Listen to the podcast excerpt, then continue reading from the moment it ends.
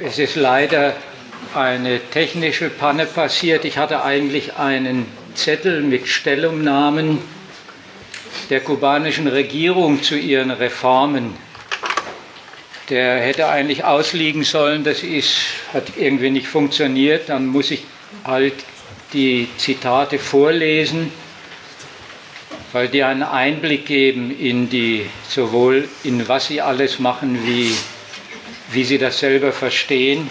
Ich hätte mir das gern gespart, aber dann baue ich das an den entsprechenden Stellen ein. Also das wird jeder mitgekriegt haben. In Kuba sind ziemlich grundsätzliche Reformen beschlossen worden.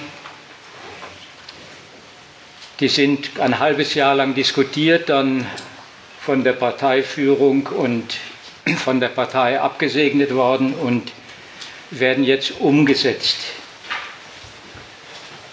Ich will mich denen widmen,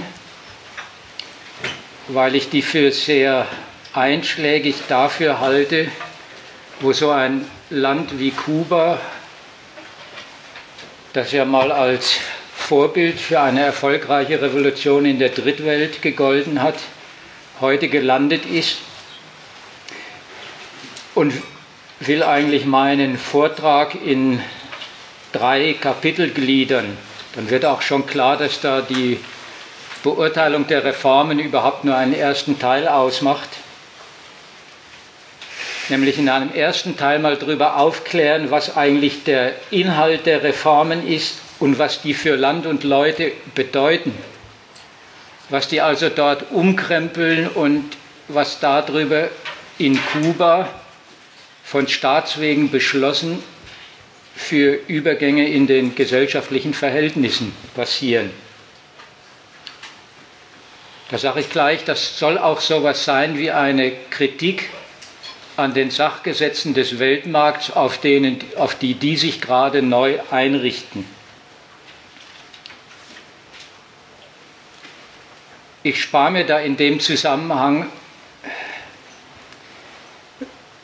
eine Kritik an den bürgerlichen Kommentaren.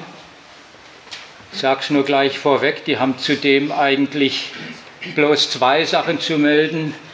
Na, erstens, jetzt geben Sie ja zu, dass Sie alles missgewirtschaftet haben.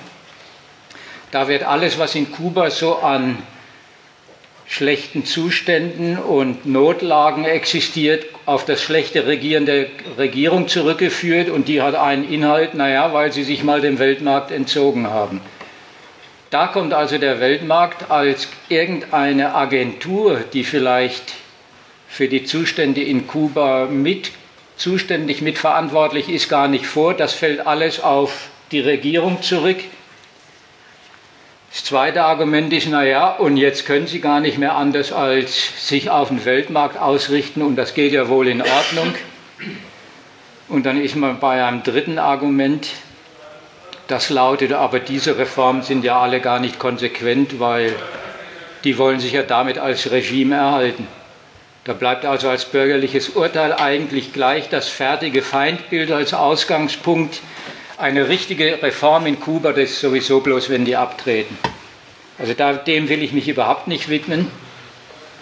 Also in einem ersten Kapitel, was ist eigentlich Inhalt dieser Reformen, was bewirken die? In einem zweiten Kapitel einige Auskünfte zugegebenermaßen prinzipieller Art, aber die ich für notwendig halte, was eigentlich 50 Jahre kubanischer Sozialismus war weil das, was sie jetzt machen, so etwas ist wie eine Abrechnung, wie ein Schlussstrich, den sie selber unter 50 Jahre ziehen und das sagen sie ja auch selber.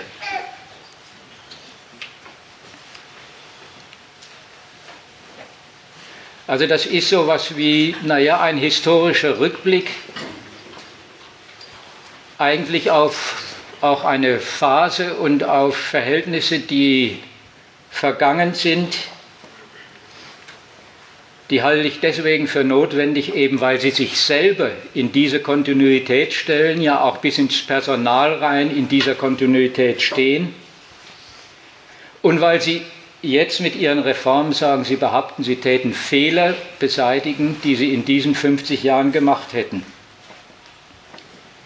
Und sie täten jetzt den kubanischen Sozialismus retten und voranbringen und überhaupt jetzt erstmal aufs richtige Gleis bringen. Also das soll ein zweiter Teil sein und dann schauen wir mal, ob es Diskussionen gibt oder so. Ich hätte noch einen dritten Teil, den ich auch für nicht überflüssig halte, nämlich das wären ein paar generelle Bemerkungen zu der linken Stellung zu Kuba. Also auch, wie, wie, hat das mal angefangen? Wie haben Linke über Kuba gedacht? Wie denken sie heute noch über Kuba? Auch da hat ein ziemlicher Wandel stattgefunden. Und das halte ich deswegen für notwendig, weil normalerweise, wenn sich ein kritischer Mensch für Kuba interessiert, er immer noch ein Stückchen in diesen Debatten drinsteckt, immer ja noch mit der Frage befasst ist, naja, hätten die nicht was ganz anderes machen können? Oder die Alternative dazu, haben die überhaupt was anders machen können? War das nicht sowieso alles der Sachzwang ihrer Lage? Da will ich was dazu sagen und auch mal mit sowas wie, was ich meine, einer falschen linken Stellung zu Kuba aufräumen. Also zu meinem ersten Teil, übrigens, es ist klar, wenn es Zwischenfragen oder Einwände gibt, die können ruhig vorgebracht werden und ich behalte mir dann vor, wenn ich meine, das passt jetzt gerade nicht oder ich komme sowieso drauf zurück, das entweder gleich zu beantworten oder einfach äh, zurückzustellen. Aber es, wie gesagt, es soll ruhig Diskussion sein. Ich bin daran interessiert und ich möchte auch, dass das, was ich hier vortrage, äh, auch so zur Kenntnis genommen wird, dass man nicht einfach sich anhört, sondern durchaus Stellung dazu nimmt, wenn man meint, man hätte was dazu zu sagen. Der Ausgangspunkt ihrer ganzen Reformen, also ich lese mal ein Zitat vor, was die sagen, womit sie sich rumschlagen. Das sind zwei Sachen. Das eine habe ich schon angeführt, nämlich dass sie sagen, ich zitiere mal, entweder wir berichtigen unsere Fehler oder die Zeit, in die wir uns fortgesetzt am Abgrund bewegen, ist endgültig vorbei. Wir gehen unter und vernichten damit die Anstrengung ganzer Generationen. Wir sind davon überzeugt, dass wir die elementare Pflicht haben, die Fehler zu berichtigen, die wir in diesen fünf Jahrzehnten als Aufbau des Sozialismus in Kuba begangen haben. Aber da wird kein Fehler genannt, da wird aber gesagt, man will da ein altes Programm retten, auf eine neue Basis stellen, man will Fehler beseitigen. Das ist sowas wie die Ankündigung, diese Reformen sind der Vollzug einer Selbstkritik. Weswegen sie die für nötig halten, ist da angedeutet, Kuba steht am Abgrund und dazu haben sie zu ihrer Lage ein Zitat, das heißt folgendermaßen, was die äußeren Faktoren der wirtschaftlichen Lage Kubas betrifft, war das internationale Umfeld durch die Existenz einer strukturellen Systemkrise bei gleichzeitigem Auftreten ökonomischer, finanzieller, energetischer, nahrungs- und umweltbezogener Krisen gekennzeichnet, die erhöhte Auswirkungen auch auf die unterentwickelten Länder gehabt haben. Kuba war mit seiner offenen und von ihren ökonomischen Außenbeziehungen abhängigen Wirtschaft nicht von den Auswirkungen der besagten Krise ausgenommen, die sich in der Instabilität der Preise seiner Austauschprodukte, in der Nachfrageentwicklung seiner Exportprodukte und Dienstleistungen, wie auch in der erhöhten Beschränkung der Möglichkeit manifestiert hat, externe Finanzmittel zu erhalten. Also das ist eine Auskunft naja, die ist eigentlich, wenn man so will, das Eingeständnis eines totalen Scheiterns. Vor 50 Jahren, das weiß jeder, wurscht, wie es jetzt im Einzelnen ausgesehen hat, jedenfalls hat sich dieses Land, diese Mannschaft mal gegen den Kapitalzugriff, also das US-Kapital, zur Wehr gesetzt gegen die Abhängigkeit von den USA und haben gesagt, Land und Leute gehen vor die Hunde, das soll nicht mehr sein. Da war also ein anderer Bezug auf den Weltmarkt und da haben Sie, wenn Sie von Krisen geredet haben, von Krise des Imperialismus und der geht unter geredet. Jetzt sagen Sie was anderes. Wir sind auf den Weltmarkt bezogen, wir sind einbezogen in den und stehen in dem schlecht da. Der Staat leidet unter Devisennot. Also er ist angewiesen auf Güter und Leistungen aus dem Weltmarkt, die muss er bezahlen, aber das, was er dafür bezahlen muss, das erwirtschaftet das Land nicht. Das ist sachlich gesehen ein doppelt negatives Urteil über die eigene Ökonomie. Nämlich erstens, was die Gesellschaft und was der Staat so alles brauchen für das, was sie sich so vorgenommen haben für das, was ihr Leben und Treiben ausmacht und was sie dafür an materiellen Mitteln brauchen, das stellt also das Land selber nicht her. Ganz wesentliche Sachen, da kommen dann vor sogar Lebensmittel. 80 Prozent der Importe in Kuba sind Lebensmittel, aber auch so höhere materielle Dinge wie Technologien, oder aber auch Energie und so weiter, das alles, das kommt von auswärts. Und für die Bezahlung von diesen Gütern, das ist die zweite Seite, der zweite Mangel der nationalen Ökonomie, da hat das Land wenig zu bieten, die Devisen erwirtschaftet es nicht. Da hat es bloß Rohstoffe und Tourismus, also Naturbedingungen, und das ist immer ein Dokument davon, dass das Land selber diese Bedingungen gar nicht nutzen kann, wenn es seine Rohstoffe, das sind bei Kuba Nickel und Kobalt hauptsächlich, dann jetzt setzen sie drauf, dass da Öl prospektiert und verkauft wird. All das verwertet und nutzt dieses Land gar nicht für sich selber, kann es also offensichtlich nicht nutzen, sondern mit dem ist es auf den Weltmarkt verwiesen und das ist von Haus aus ein Mangel. Das kennt man so als Probleme von Rohstoffländern im Kapitalismus.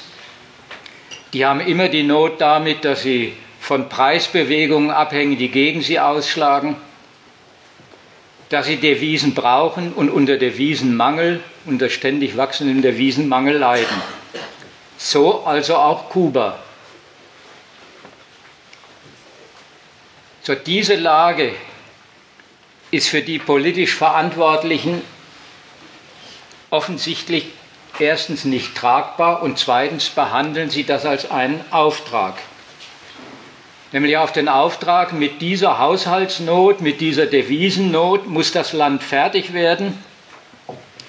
Und für das Wie haben Sie auch eine Antwort, das ist ganz einsinnig, das Land muss sich besser auf dem Weltmarkt aufstellen in diesem, was Sie da sagen, schwierigen, krisenhaften Umfeld bewähren. Und das ist ein doppelter Imperativ, den Sie da über Ihr ganzes Programm stellen. Und das heißt, erstens, das Land muss Devisen einnehmen, seine Devisenbilanz verbessern und zweitens, das muss die Staatskosten senken. Seine Einnahmen zugleich steigern, die Staatseinnahmen. Und mit diesem doppelten Imperativ Devisen erwirtschaften und nach innen hin den Staatshaushalt konsolidieren, Kosten senken, Einnahmen steigern, gehen sie also reformmäßig auf ihre Gesellschaft los. Da will ich jetzt mal sagen, was das alles bedeutet. Also Devisen erwirtschaften. Das ist der Imperativ, sich auf dem Weltmarkt zu bewähren für eine Ökonomie, die dafür, und das war ja schon der Ausgangspunkt, die Klage, die dafür gar nicht gerüstet ist. Die bisher sogar nicht einmal darauf wirklich ganz ausgerichtet war. Also das ist der Auftrag und das Vorhaben, wir vermarkten unser Land besser. Wir fördern das, was für den Weltmarkt von Interesse ist, und das ist schon wieder das, wo Sie sagen, was bisher so wenig eingebracht hat, nämlich Rohstoffe, Tourismus. Kommt auch wieder der Zucker neu zu Ehren. So, das will man fördern und daneben richten sie Sonderwirtschaftszonen ein und sagen, Joint Ventures muss man machen, um Kapital ins Land zu holen, weil das bringt ja das Weltgeld gleich mit, das bringt ja die guten Devisen und das gute Geld gleich mit, was Kuba braucht.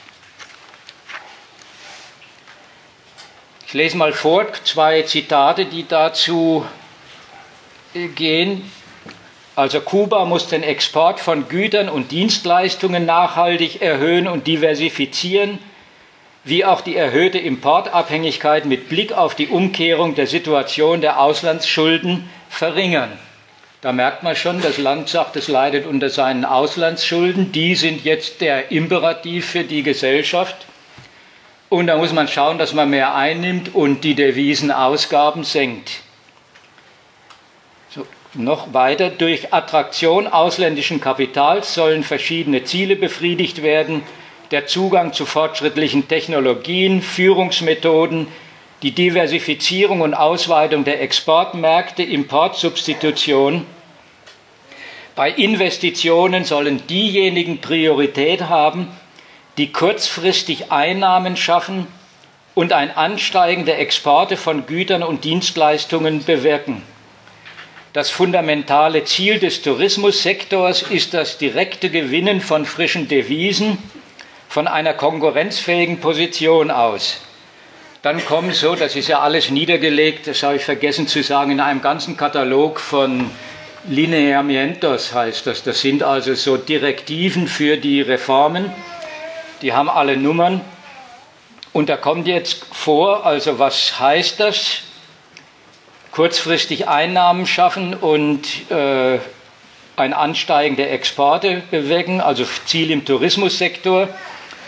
Dann kommt vor besserer Service, bessere Werbung, Wachstum und Erschließung neuer Länder und neuer Marktsegmente wie zum Beispiel Wassersport, Golf, Abenteuertourismus, Kreuzfahrten, Gesundheitstourismus und so weiter.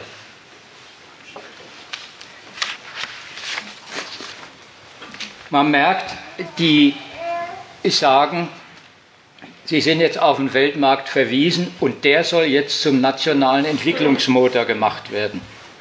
Die ganzen staatlichen Planungsvorgaben werden unter die Direktive gestellt, möglichst schnell, möglichst erfolgreich Devisen erwirtschaften. Und das ist jetzt das Beispiel Tourismus, weil das so einschlägig ist.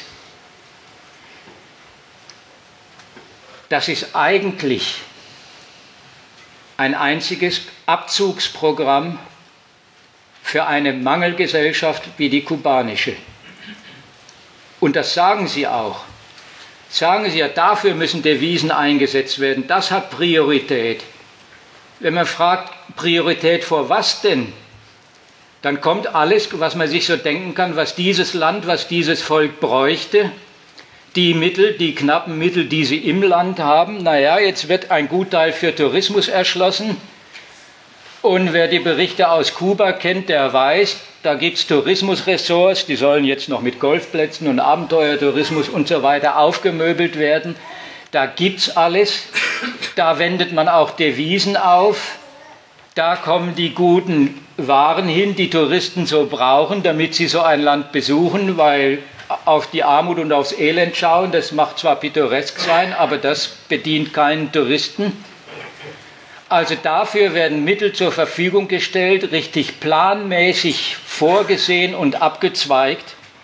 Und daneben weiß man, ist Kuba ein ziemlich verrottetes Land.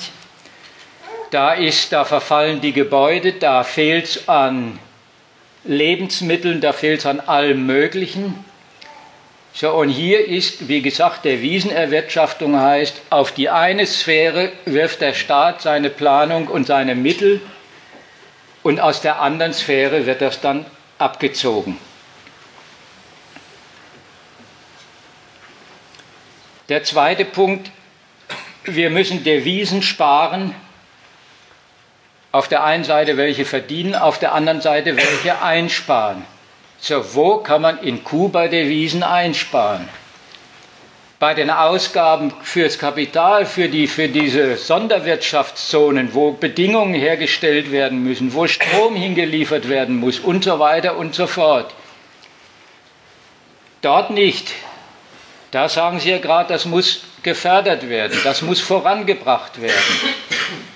Aber daneben, in der Gesellschaft, in der es übrigens an Strom, an Energie und so weiter an allem fehlt, daneben wissen Sie einen Riesenposten, wo Sie sagen, an dem muss man hauptsächlich sparen und das sind, sind die 80 Prozent Lebensmittelimporte.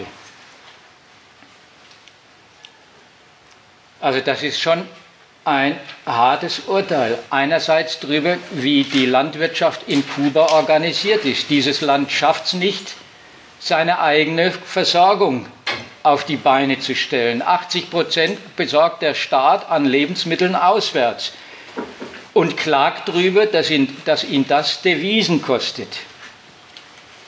Daneben liegt der halbe bebaubare, also was immer bebaubarer Boden heißt, brach und ist in Kuba, weil ein Gutteil für Zuckerproduktion mal benutzt, gar nicht so leicht wieder urbar zu machen. Da braucht es dann Maschinen und so weiter, die gar nicht da sind.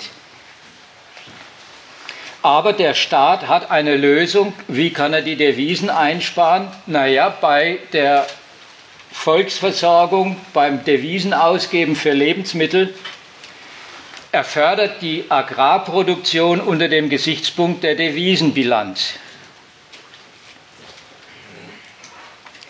Das ist der Beschluss und so stellen Sie sich das dann vor. Das geht nicht mehr in der alten Weise über die, über die Staatsbetriebe und über die staatlich organisierten Kooperativen, sondern wir fördern die Kleinbauernwirtschaft. Die wird erweitert, die dürfen jetzt Land pachten, die dürfen jetzt auf eigene Rechnung zu freien Preisen auf dem Markt in Kuba verkaufen und das behebt dann die Nahrungsmittelnot. Mal nur so viel dazu. Das Devisen einsparen, das soll hier also passieren durch eine Förderung einer Landwirtschaft, die gehört eigentlich zum unproduktivsten, was es gibt. Nämlich Kleinbauern, nichts mit Landmaschinen, noch nicht mal brauchbarer durch bloße menschliche Arbeitskraft so leicht brauchbar zu machender Boden. Also bleibt eigentlich nichts als die menschliche Arbeitskraft von diesen Kleinbauern, die sich da auf irgendwelchen Ländereien betätigen soll, und der Anreiz dafür, was sie dann und dass sie dann was erwirtschaften, der heißt, ihr dürft es auf dem Markt verkaufen. Also gegen Geld und das angesichts eines Markts, der ist in Kuba durch eigentlich zwei Sachen gekennzeichnet, nämlich erstens, das ist ja schon der ganze Ausgangspunkt, durch einen elementaren Gütermangel und durch Geldmangel. Also ist dort sofort, wenn Kleinbauern ihre Produkte da auf dem Markt verkaufen, ein ziemlich weitreichender Preisgegensatz. Die haben auch gleich in ihr Gesetz reingeschrieben, also in diese entsprechende Direktive. Aber wenn das dann zu Wucherpreisen führt, dann greift der Staat ein. Was dann Wucherpreise sind, wo die anfangen und so weiter, ist dann halt Staatsbeschluss. Also hier liegt mal das Eigentümliche vor, dass der Staat gleich damit rechnet, was es sonst im Kapitalismus bei uns gar nicht gibt, dass eine Kleinbauernwirtschaft glatt wegen Not, wegen Mangel sowas wie eine Erpressungsmacht gegen die Konsumenten hat und im Zweifelsfall ausnutzt. Also alles gar keine Beseitigung dieser Not, da wird ja gar nichts produktiver gemacht aber vom Standpunkt und vom staatlichen Imperativ her erspart Devisen. Ja. Ähm, würden Sie ganz kurz die aktuelle Situation auf den Lebensmittelmärkten darstellen in Kuba? Vielleicht. Ähm naja, das war eigentlich schon das, das Wesentliche, die Importierung. Das ist ja nichts ja. Neues. Also es gibt ja in Kuba ähm, eine Privatisierung der Landwirtschaft seit einigen Jahren es wird auch in kleinen Betrieben oder in kleinen Genossenschaften landwirtschaftliche Waren produziert. Ähm, ein bestimmter Anteil, der festgelegt ist vom Staat, muss dann an den Staat abgegeben werden. Das, was überbleibt, darf auf privaten Märkten ja. verkauft werden.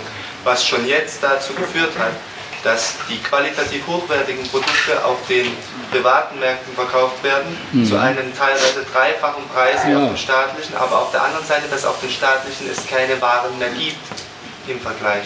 Na, und da, da sagst du eigentlich das, was Sie jetzt zum, zum Entwicklungsmotor erklären wollen. Das soll ausgeweitet werden. Die, diese Kleinbauernwirtschaft da, was du jetzt gesagt hast, wie das dann aussieht, Entzug bei den, bei den Staatsmitteln, hohe Preise, die guten Güter wandern auf diesen Markt. Das soll eigentlich zum Entwicklungsprinzip erklärt werden, ausgeweitet werden. Die, diese Kleinbauernwirtschaft stellt jetzt 50 Prozent der Lebensmittel her und das soll praktisch der Ersatz für das werden, wo es heißt, das bringt der Staat nicht auf die Beine. Er spart sich darüber Devisen. Und überhaupt nur unter diesem Gesichtspunkt, der Staat spart sich da was ein. Unter dieser Perspektive hat es den Charakter von wir, wir machen da was besser.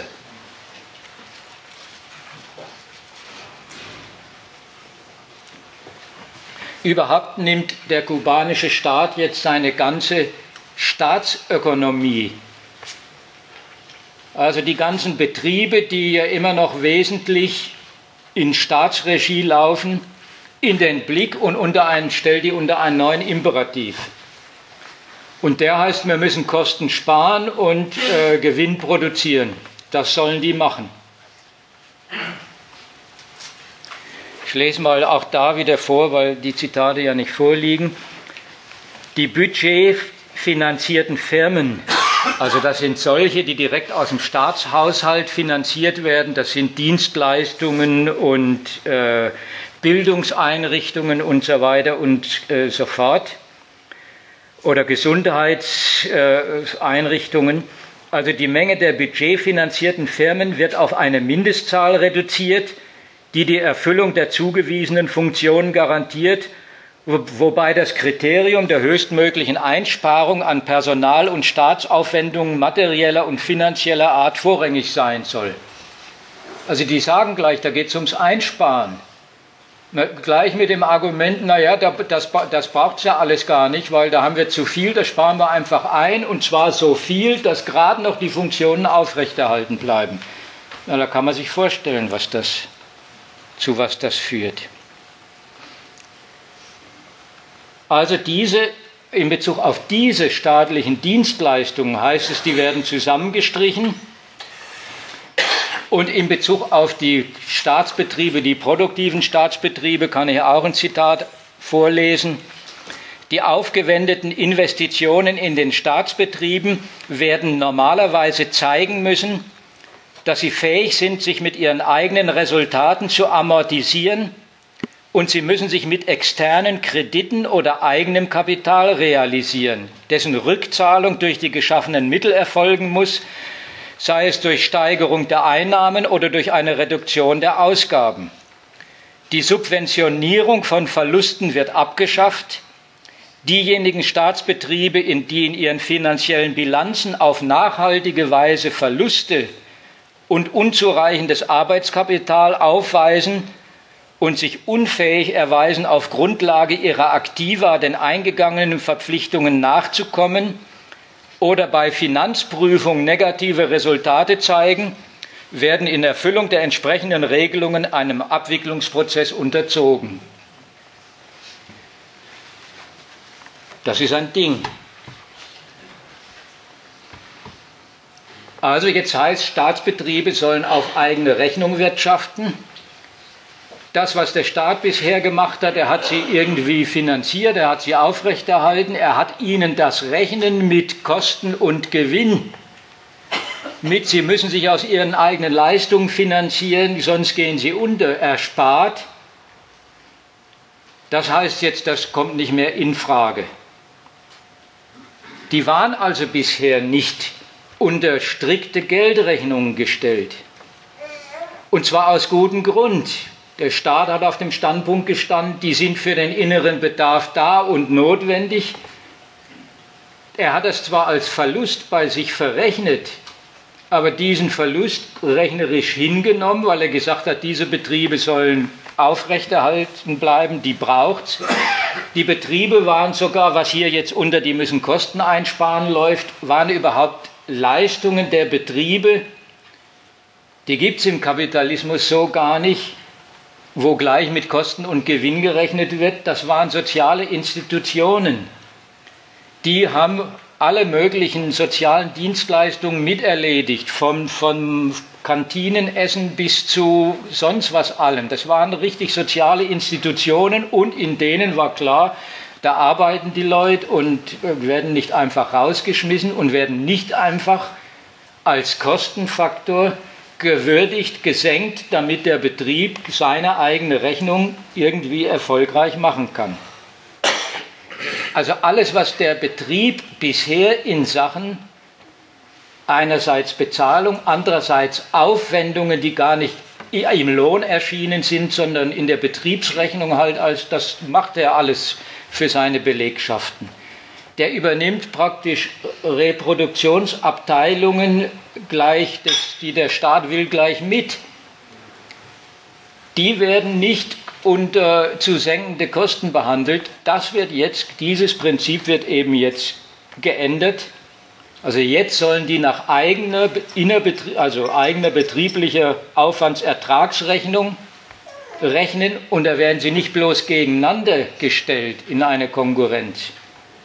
Weil was beim einen der Gewinn, das ist beim, sind beim anderen die Kosten. Sondern das ist klar und ist ja auch ausgedrückt, dass die werden auch in einen fundamentalen Gegensatz zu ihren Belegschaften gestellt. Also die kriegen jetzt den Auftrag, senkt gefälligst eure Leistungen für eure Belegschaften das alles, was sich als Kosten niederschlägt und steigert gefälligst die Arbeitsleistung. So, das ist der Staatsauftrag. Andere Mittel oder sowas kriegen sie nicht. Im Gegenteil, sie sollen wirtschaften mit der Androhung, wer das nicht hinbringt, der wird geschlossen. Das ist tendenziell ruinös.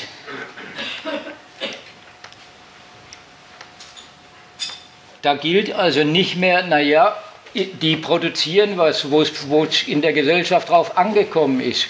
Was gut war, auch wenn es halt kein übermäßig lohnende Rechnung war.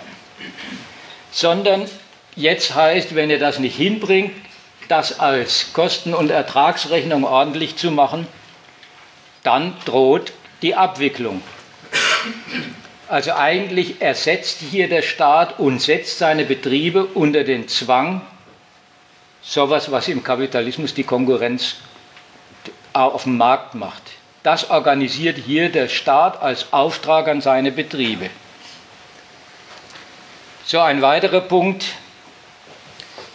heißt, und wie sie das hinbringen, das überlässt er denen nicht selber, sondern er beschließt gleich, kurzfristig werden eine Million Staatsbeschäftigte entlassen, Langfristig sollen es übrigens zwei Millionen sein. Und auch da kann ich ein Zitat vorlesen, wie der das dann sieht. Der definiert seine Staatsbelegschaften einfach als die sind überflüssig, die, die spart er ein. Also das Zitat, es ist bekannt, dass der Überhang an Arbeitsplätzen die Zahl von einer Million Personen in den staatlich finanzierten Unternehmen übersteigt. Ich sage einfach, ist bekannt das, was er da so, so ausrechnet an Überzähligen, die er jetzt da loswerden will. Unser Staat kann und darf nicht weiterhin Unternehmen so, sowie budgetierte produktive und Dienstleistungseinrichtungen mit aufgeblähten Belegschaften aufrechterhalten. Das ist kontraproduktiv, erzeugt schlechte Gewohnheiten und deformiert das Verhalten der Arbeiter. Es ist notwendig, die Produktion und die Qualität der Dienstleistungen zu erhöhen, die aufgedunsenen sozialen Kosten zu reduzieren und ungerechtfertigte Gratisleistungen, übermäßige Beihilfen, das Studium als Beschäftigungsquelle und den vorzeitigen Ruhestand zu streichen. Worauf sich das letzte bezieht, ist wenn Betriebe gesagt haben, sie brauchen Leute nicht oder sie haben jetzt nichts zu produzieren, weil die Mittel gerade wieder mal fehlen, dann werden entweder welche in den bezahlten Vorruhestand geschickt und andere werden dann einfach auf die Uni zum Studieren geschickt und das Studium ist bei denen, das ist kein Streit um Studiengebühren, das ist eine vom Staat subventionierte Existenzweise. So, da wird gesagt, das, das kommt jetzt nicht mehr in Frage. Er hat es ausgerechnet, er macht es bekannt, dann ist es sozusagen bekannt, eine Million sind überzählig. Die werden rausgestellt. Die verlieren ihren Arbeitsplatz, die werden als Überhang definiert und gleich als einer, der lauter schlechte Gewohnheiten beim Arbeiten mit sich gebracht hat. Also da wird mal das Volk beschuldigt, es leistet nichts, es lebt vom Staat, wie wenn nicht auch in Kuba der Staat immer noch irgendwie von der Arbeit der Leute leben tät.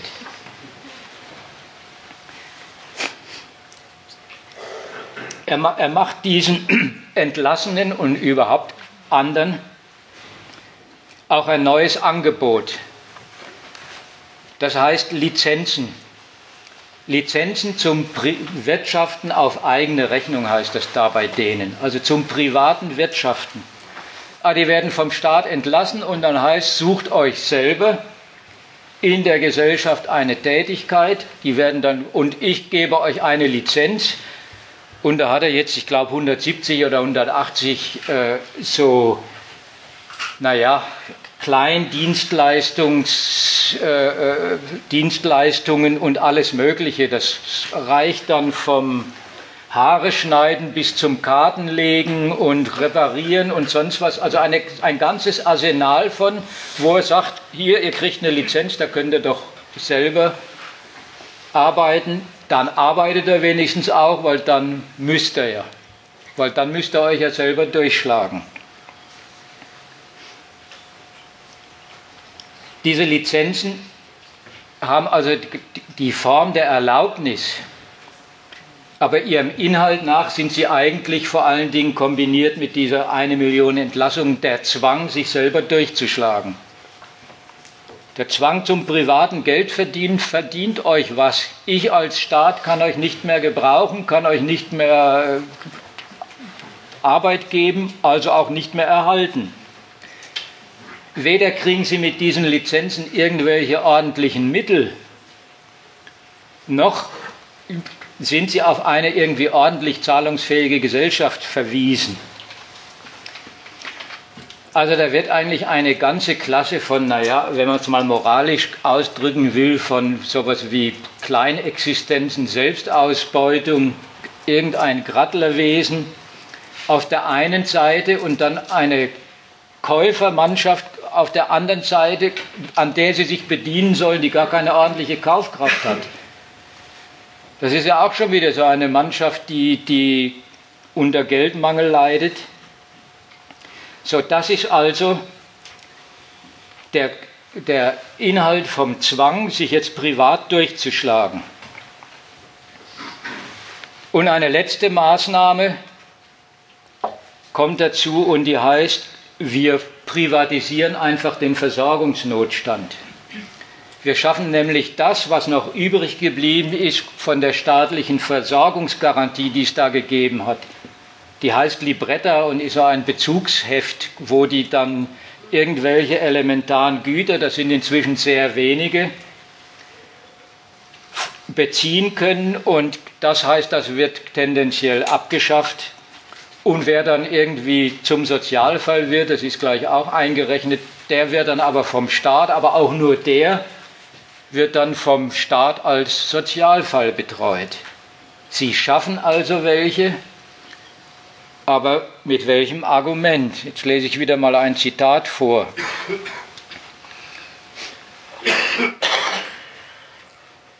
Also geordnete Abschaffung der Libretta als Form von normierter Verteilung egalitär und zu subventionierten Preisen, die den bedürftigen wie den nicht bedürftigen Bürger begünstigt, was Praktiken des Tauschhandels und des Wiederverkaufs erzeugt. Also schon wieder gesagt, wenn wir das abschaffen, dann ist das gar kein Umgang mit Mangel, sondern umgekehrt, man sieht doch, die Leute brauchen das nicht, weil äh, da verkaufen ja welche das Zeug weiter.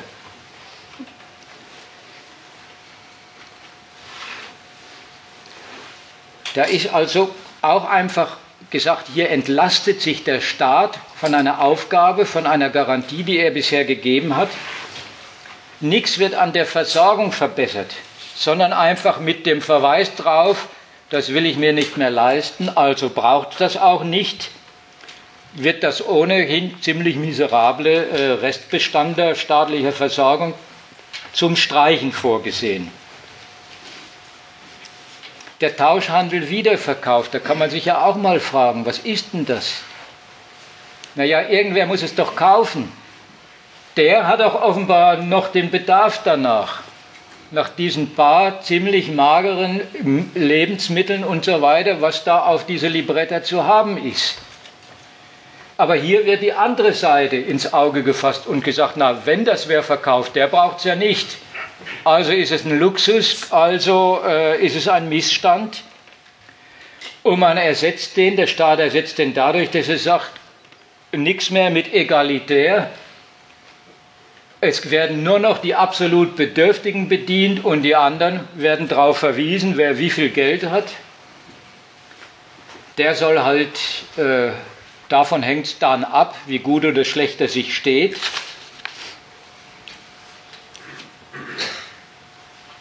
Und die verstehen und propagieren das Ganze dann auch noch als eine Leistung für den Staat, nämlich die darüber zustande kommen soll, das alles ist dann ein heilsamer Zwang zum Arbeiten.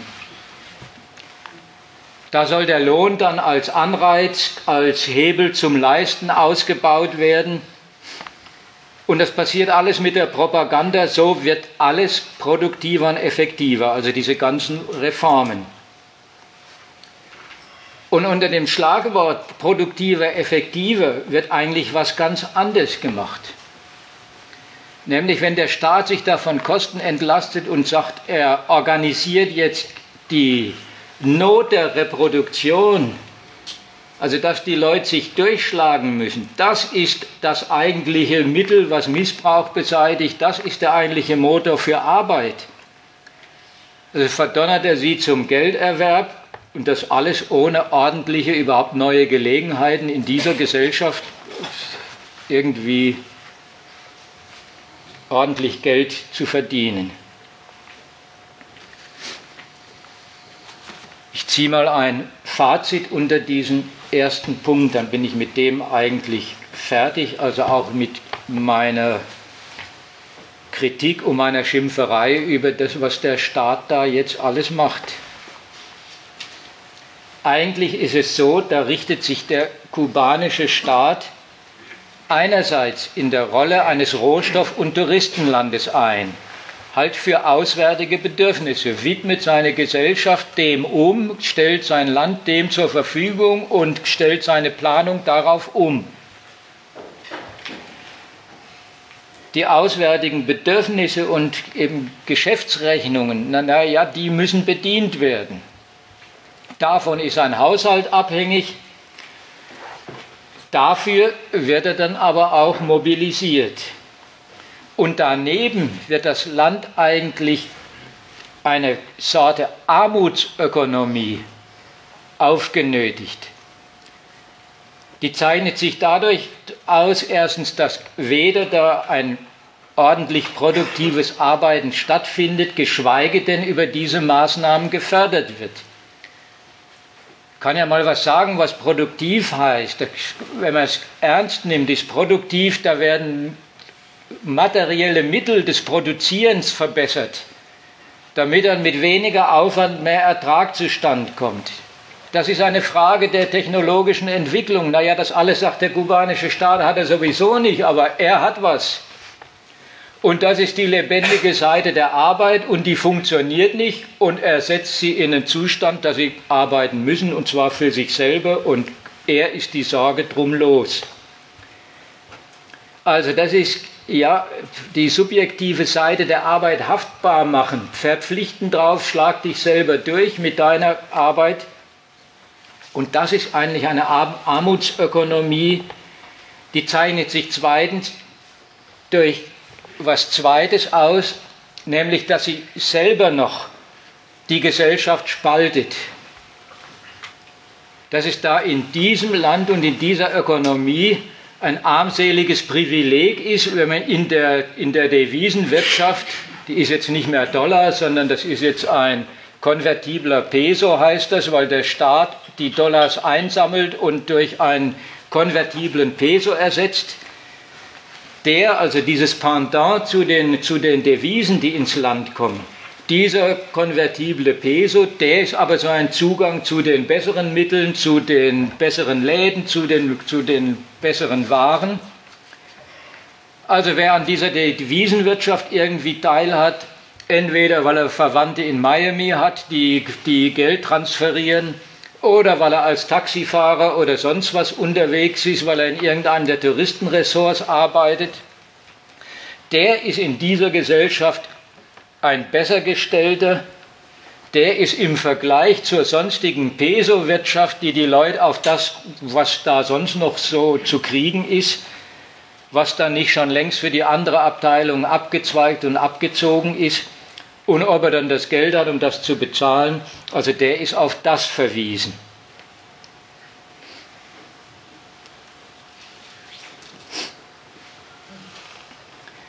Das sind, und deswegen habe ich diese Veranstaltung unter diesen provokativen Titel gestellt mit äh, in Richtung Drittweltverhältnisse. Das sind eigentlich Drittweltverhältnisse. Länder, in denen auf der einen Seite eine Devisenökonomie existiert, ein Zugriff von naja, auswärtigen Geschäftsinteressen, deren Bedienung, die, die Naturbedingungen im Land, Rohstoffe und so weiter ausnutzen. Ein Staat, der mit Devisennot kämpft und im Land zugleich eigentlich das, was nationale Ökonomie ist, in, in großen Abteilungen solche Formen von Armutsökonomie. Das kennt man aus Drittweltverhältnissen. Das kennt man aus Entwicklungsländern, was immer Entwicklungsländer heißt, die eigentlich nie aus diesem Status richtig rauskommen.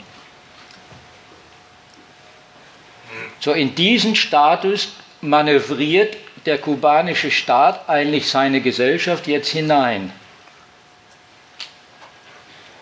Mal andersrum gesagt, diese ganzen Reformen, die ich jetzt also sehr kursorisch und mal darstellen wollte, die zeigen eigentlich, was es für so ein Land heißt, sich auf den Weltmarkt, auf dem Weltmarkt auszurichten, in dem einzurichten, seine Rechnungen, jetzt wurscht, ob notgedrungen oder, oder weniger notgedrungen, auf den zu richten, weil das ist mal, und das ist an diesen Reformen mit Händen zu greifen, eine staatliche Devisenwirtschaft dieser Art, ein Programm, wir bewältigen die staatliche Haushaltsnot, dem wir uns auf den Weltmarkt richten, das verträgt sich richtig elementar in solchen Ländern.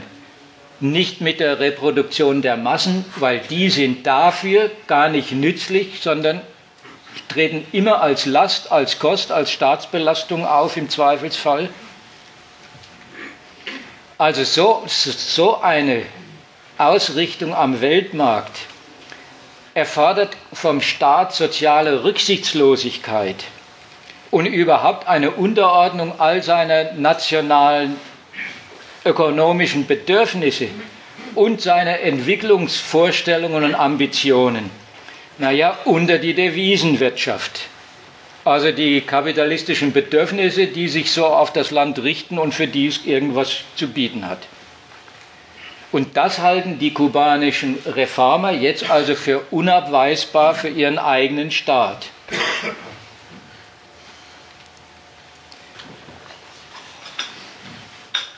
Nach der einen Seite hin ist damit eigentlich alles Wesentliche über Kuba heute gesagt.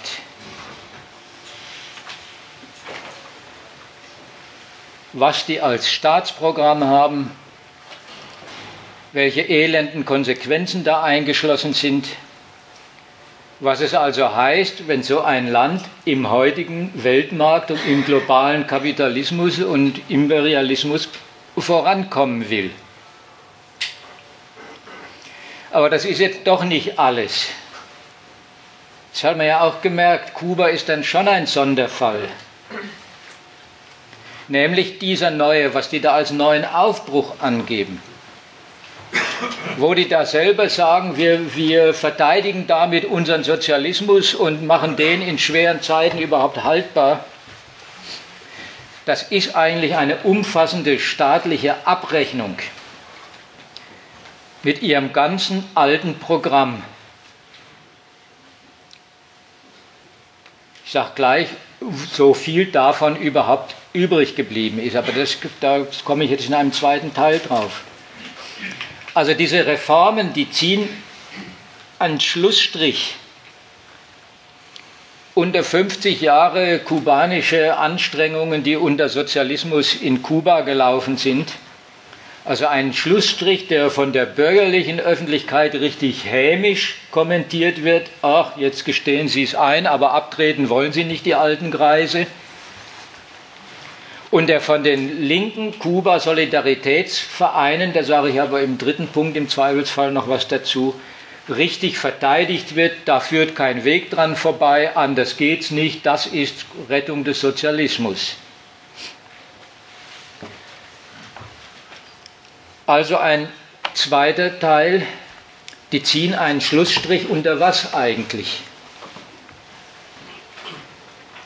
Eigentlich unter ein Programm das war seine, seinem, wenn man so will, allerallgemeinsten Inhalt nach ein Aufstand und eine Gegenwehr genau gegen das, was sie jetzt einrichten.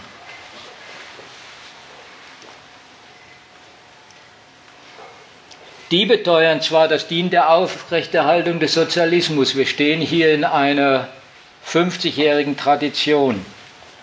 Dem Inhalt nach ist es eigentlich ein Abbruchunternehmen an einer ganzen gesellschaftlichen Verfassung und Staatsorganisation, die sie mal für nötig gehalten haben.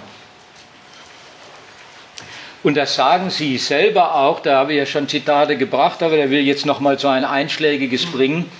Sagen sie richtig in einer wüsten Form von Volksbeschimpfung und Selbstkritik.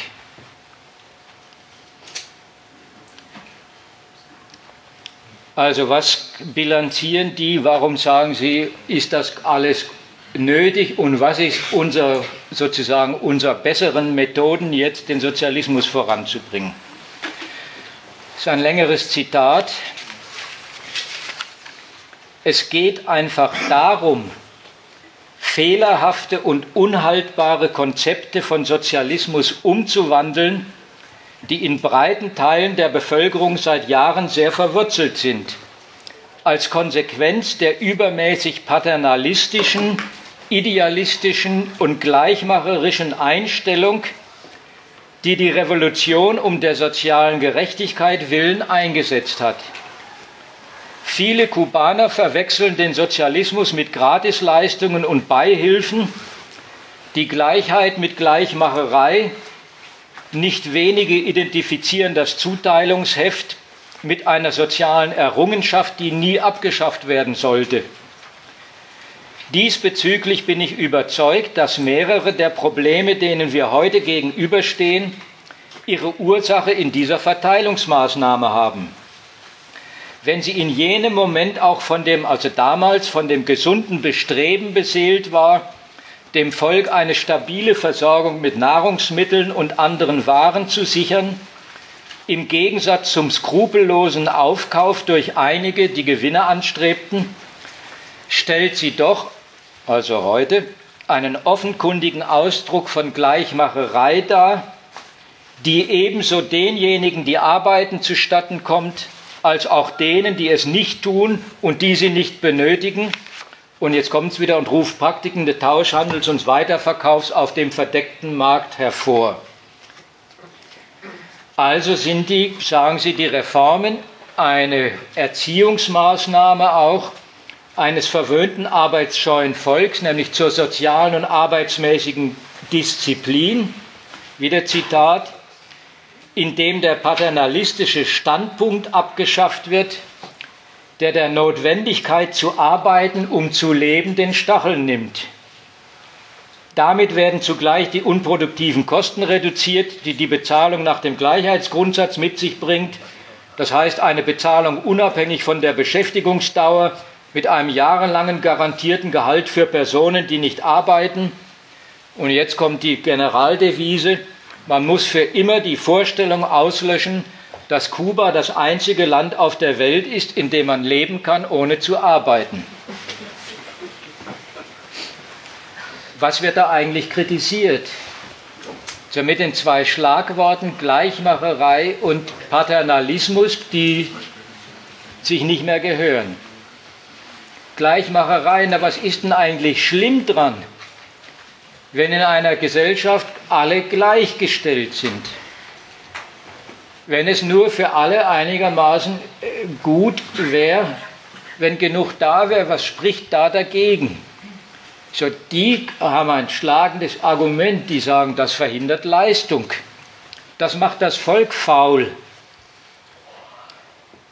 Weil der Staat allen Arbeit und eine Reproduktion gesichert hat, weil er, weil er nicht alles, was er, was er garantiert hat, was er organisiert hat, an den Zwang zu einer Arbeitsleistung gebunden hat, nicht diesen Zwang institutionalisiert hat, sagen Sie jetzt, das war alles verkehrt.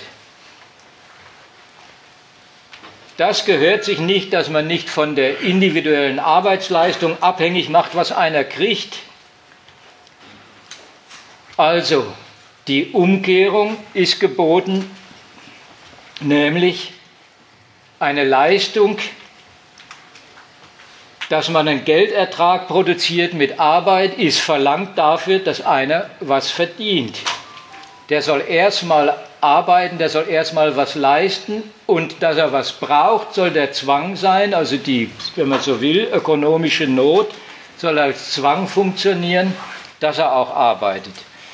Das ist der Vorwurf an ihre alten Verhältnisse, die hat das Arbeiten unterbunden, die Leistung zerstört, die hat die Leute verwöhnt, das in so einer Mangelgesellschaft.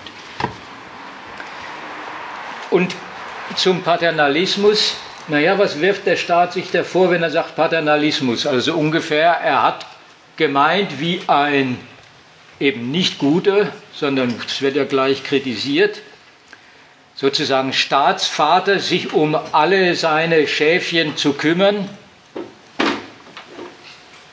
Der hat gemeint, und das wird da kritisiert, der Staat hat die ganzen Verhältnisse dirigiert, er hat sein Volk betreut, er hat Dienste fürs Volk organisiert, er hat Lebensumstände garantiert, dass er ihnen also so eine, irgendeine Form von magerer Reproduktion organisiert hat.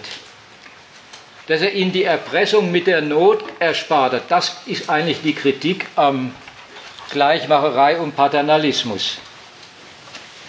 Also da wird ja altes Staatsprogramm, da will ich sagen, da drücken Sie eigentlich aus, was Ihr altes Staatsprogramm an Besonderheit gehabt hat. Jetzt, wenn Sie sich dafür haftbar machen und Ihr Volk beschimpfen, dass es sich darin eingerichtet hat und dass der Staat damit schlecht zurechtkommt, ja. Ich möchte, ich weiß nicht, ob es der richtige Zeitpunkt ja, ist. wurscht. zur Diskussion oder. Hm, sag ruhig. Sie haben das jetzt mehrfach angesprochen und ich wehre mich ein bisschen dagegen, von 50 Jahren Tradition zu sprechen. Ich weiß nicht, ob das alle wissen, aber ähm, nachdem die Perestroika ausgerufen wurde, hat ja Kuba sein Versorgungs- und äh, ähm, komplettes Staatssystem eigentlich komplett umgekrempelt. Es ist ja eigentlich nicht der erste Schlussstrich, der hier gezogen wird, ja. sondern eigentlich der zweite. Da komme ich noch dazu. 1990, 91 mhm. wurden ja die Librettas erst eingeführt. Ja. Die gab es ja vorher gar ja. nicht. Also das ist keine 50-jährige Tradition, deswegen würde ich mir wünschen, dass man da halt ein bisschen differenziert weil die Periodo Especial ja quasi der Rettungsanker war, um den Sozialismus nicht zusammenbrechen zu lassen 1990, 91, sonst wäre damals schon das ausländische Kapital gekommen und der Ausverkauf Kubas hätte damals schon stattgefunden. Und ich glaube, dass wir als Außenständige auch große Schwierigkeiten haben, diesen internen Prozess der ja so von sehr sozialismustreuen Kadern, nicht nur von alten, also es gab jetzt ja. vor Jahren eine ähm, neue Reform, dass auch jüngere ähm, Parlamentarier oder jüngere ähm, ähm Parteimitglieder dort äh, mit in die Ministerien einziehen, dass die natürlich den Sozialismus, und so habe ich das dort auch erlebt, aufrechterhalten wollen. Nur sind die Bedingungen so schwierig, dass wir vielleicht unter unseren Globalisierungs- und Rettungsschirm, äh, sage ich mal, Diskussionen, die wir hier haben, nicht ganz das richtige Bild kriegen, wenn wir jetzt äh, hören von Ihnen, dass solche ähm, grundlegenden Reformen eingeführt werden sollen. Ähm, ich komme da noch drauf zu sprechen. Dieser das wäre jetzt ja. wäre vielleicht der hier und würde vielleicht zu der Differenzierung dieser 50 Jahre Tradition beitragen.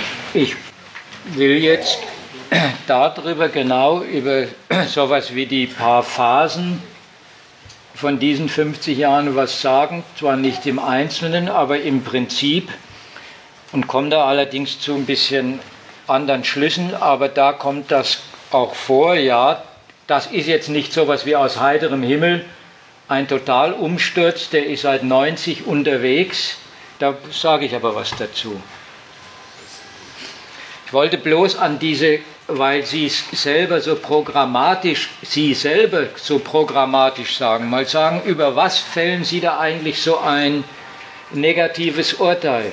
Na, über das, was Sie sich mal und was Sie behauptet haben, das war Ihre Besonderheit, was sowas wie Errungenschaften Ihrer alten Revolution war. Das sagen Sie ja selber. Da haben wir mal gemeint, das braucht und heute stellt sich das als, als schädlich raus. Aber was war es denn? Ich will es mal so sagen, in dieser Selbstkritik stellen diese kubanischen Reformer was gegeneinander, was eigentlich in ihrem alten Revolutionsprogramm zusammenfallen sollte. Nämlich, ich sage es mal gleich ganz prinzipiell, die Gleichung von Sozialismus und Entwicklung der Nation.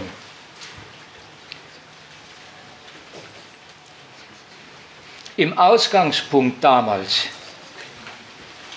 waren nämlich drei Sachen, will ich mal sagen, ungeschieden. Damals, wo sie an ihrem Land kritisiert haben, das ist, fährt schlecht unterm US-Kapital, da geht das Volk vor die Hunde, da geht das Land kaputt. Da war eigentlich ungeschieden der Standpunkt, hier geht es dem Volk schlecht, hier geht es deswegen und damit auch dem Staat schlecht. Das beides, also hier, hier geht die Nation vor die Hunde und da haben sie Volk und Staat in eins gedacht. Das haben sie nicht ausgehalten. Das ist ungerecht gegen das Volk und das ist auch ungerecht gegen die Herrschaft. Und das war ein drittes Prinzip. Woran liegt das? Weil die nicht ihr eigener Herr ist weil die unter, unter einem US-Kommando ist und selber das Heft gar nicht in der Hand hat. Deswegen kommen alle schlecht weg. Das Volk, der Staat macht keine Entwicklung und äh, Herr seiner eigenen Verhältnisse ist er auch nicht. Warum ist das so? Das war für Sie klar, das liegt am, das war für die mit Händen zu greifen. Diese Ungerechtigkeit, das liegt am US-Kapital und an dem in den Staat eingebauten US-Einfluss. Die Herrschaft ist nicht souverän, die organisiert ihre Verhältnisse nicht selber. So haben sie eins für das andere eigentlich für dasselbe gehalten, sowas wie für, für ein Dreierprinzip. Wenn das garantiert ist, dann geht auch Kuba seinen Weg, dann kommt auch Kuba auf die Beine und das hat geheißen Ausbeutung des Volks, Ruinierung der Herrschaft, Unterentwicklung also des ganzen Landes. Die wird laufend zementiert und damit auch die fehlende Souveränität der Herrschaft, die ist unter auswärtigem Kommando und regiert gar nicht im nationalen Sinn. Und damit haben sie Schluss machen wollen. Also die haben mit ihrer Revolution einen nationalen Aufbruch unternommen, der sollte diese drei Übel beseitigen. Der sollte also einen sozialen Fortschritt fürs Volk, dann eine, eine staatliche Entwicklungsambition bedienen, dann auch durch das Volk und das Ganze dadurch, dass das in eigener nationaler Regie unter der Leitung eben einer wohlmeinenden nationalen Mannschaft passiert. Das war für sie alles dasselbe. Also da stand eins fürs, fürs andere.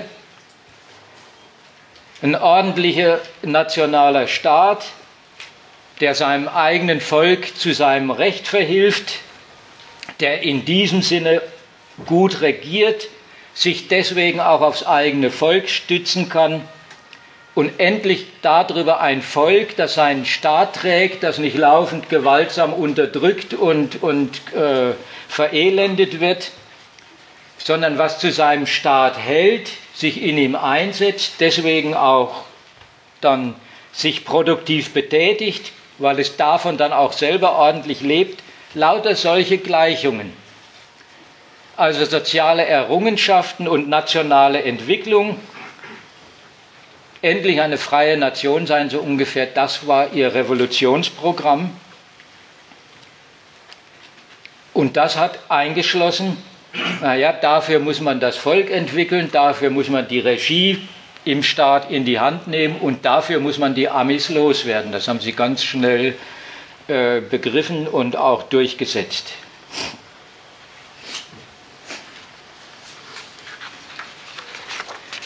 Und das Programm hat dann noch eine Seite nach außen gehabt.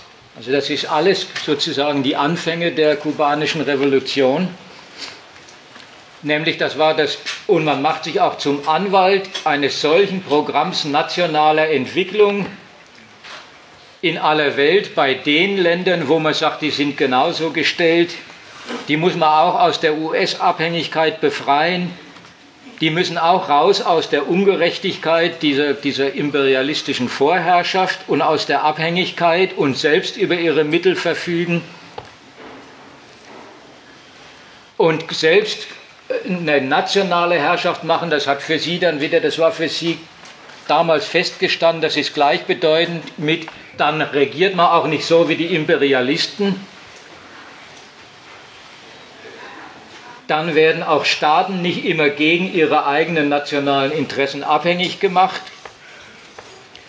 Und dann kommt eben auch die Drittwelt zu ihrem Recht und dann ändern sich überhaupt auch die Staatenbeziehungen zueinander. Naja, das war also, wenn man so will, ihr Programm, in dem es nationale Befreiung und Sozialismus, soziale Leistungen und Volk und Staat kommen gemeinsam voran. Das haben sie als das Feld in eins. Dass das gar nicht zusammenfällt, also dass man organisiert soziale Leistung fürs Volk und macht damit das Volk auch produktiv für den Staat. Der Staat kommt voran und macht eine nationale Entwicklung und die kommt auch wieder dem Volk zugute. Und das Ganze hängt und, und liegt dran, weil hier eine Herrschaft souverän regiert, dass das alles nicht zusammenfällt, da brauche ich jetzt überhaupt keinen großen theoretischen Ausflug zu machen und das zu erklären, warum nicht, sondern das haben die eigentlich selber vorgeführt. Das ist eigentlich die Geschichte des 50-jährigen kubanischen staatlichen Kampfs um dieses Programm, also was ich so plakativ gekennzeichnet habe, da sollten drei Sachen in eins fallen. Ganze, der ganze 50-jährige Kampf ist, naja, wenn man so will, die Offenlegung des Gegensatzes, der da drin steckt. Die Offenlegung, dass das gar nicht zusammenfällt, dass das widersprüchlich ist, dass da Staatsbedürfnisse und Sozialleistungen und Souveränität sichern und für den Staat festigen und er stellt sein Volk gut und das Volk wird dann produktiv, dass das gar nicht in eins fällt, sondern in Gegensatz tritt. Das ist eigentlich die Geschichte Kubas, das ist immer mehr auseinanderdividiert, geworden und in Gegensatz getreten. Am Anfang war das eigentlich in ihrer Revolution noch, da ist das überhaupt nicht auseinandergefallen. Die war, wenn man so will, in gewissem Sinne als nationale Revolution oder als soziale Fortschrittsanstrengung, naja, wenn man so will, unschuldig, oder ich weiß nicht, wie ich das anders ausdrücken soll. Da war einfach erstmal klar, die alte Herrschaft muss weg, weil das ist die Gewalt, die steht auf jeden Fall für diese ruinösen Verhältnisse. Und dann war auch klar, nicht bloß die alte Gewalt, sondern auch die alten Eigentumsverhältnisse müssen weg. Wurscht, dass die da erst gebraucht haben, bis das, das ist mir jetzt alles egal. Sie haben den Schritt vollzogen und haben gesagt, wir beseitigen die Vorherrschaft, wir stellen diesen Staat auf eigene Füße, aber diese, dass er dann souverän ist, das hat dann auch ein materielles Programm, nämlich nationale Entwicklung und, und sozial das Volk anders stellen. Dafür reicht es also nicht, die alte Gewalt wegzuräumen und dann alles so zu lassen, sondern dann muss man auch die alten Eigentumsverhältnisse wegräumen, haben also das US-Kapital enteignet und haben die Eigentumsfrage ziemlich radikal entschieden, weil sie überhaupt im Land auch die Kleinbauern und alles enteignet und in Staatshand im Prinzip genommen haben. Und das war eben auch ihr, ihre Auffassung, der Staat muss das in die Hand nehmen und muss die Verhältnisse organisieren. Dann kommt Kuba voran und hat dann ja auch in, immerhin auf der Grundlage seiner Verstaatlichungen, seiner Verstaatlichung gesagt, so und jetzt organisiert er das gesellschaftliche Leben und hat es dann auch nach sozialen Gesichtspunkten einerseits organisiert. Das war eben das, wo Sie sich jetzt drüber beschweren, diese zwei zentralen Grundsätze, nämlich erstens, das Leben im Land ist nicht vom Dienst an irgendeinem Kapital abhängig und nicht vom Geld. Der hat den Sachzwang, äh, jemand kriegt nur was, wenn er auch verdient, wenn er sich für, es war ja vorher für Geschäftsrechnung nützlich machen kann und wenn nicht, verelendet er. Den Sachzwang haben sie außer Kraft gesetzt.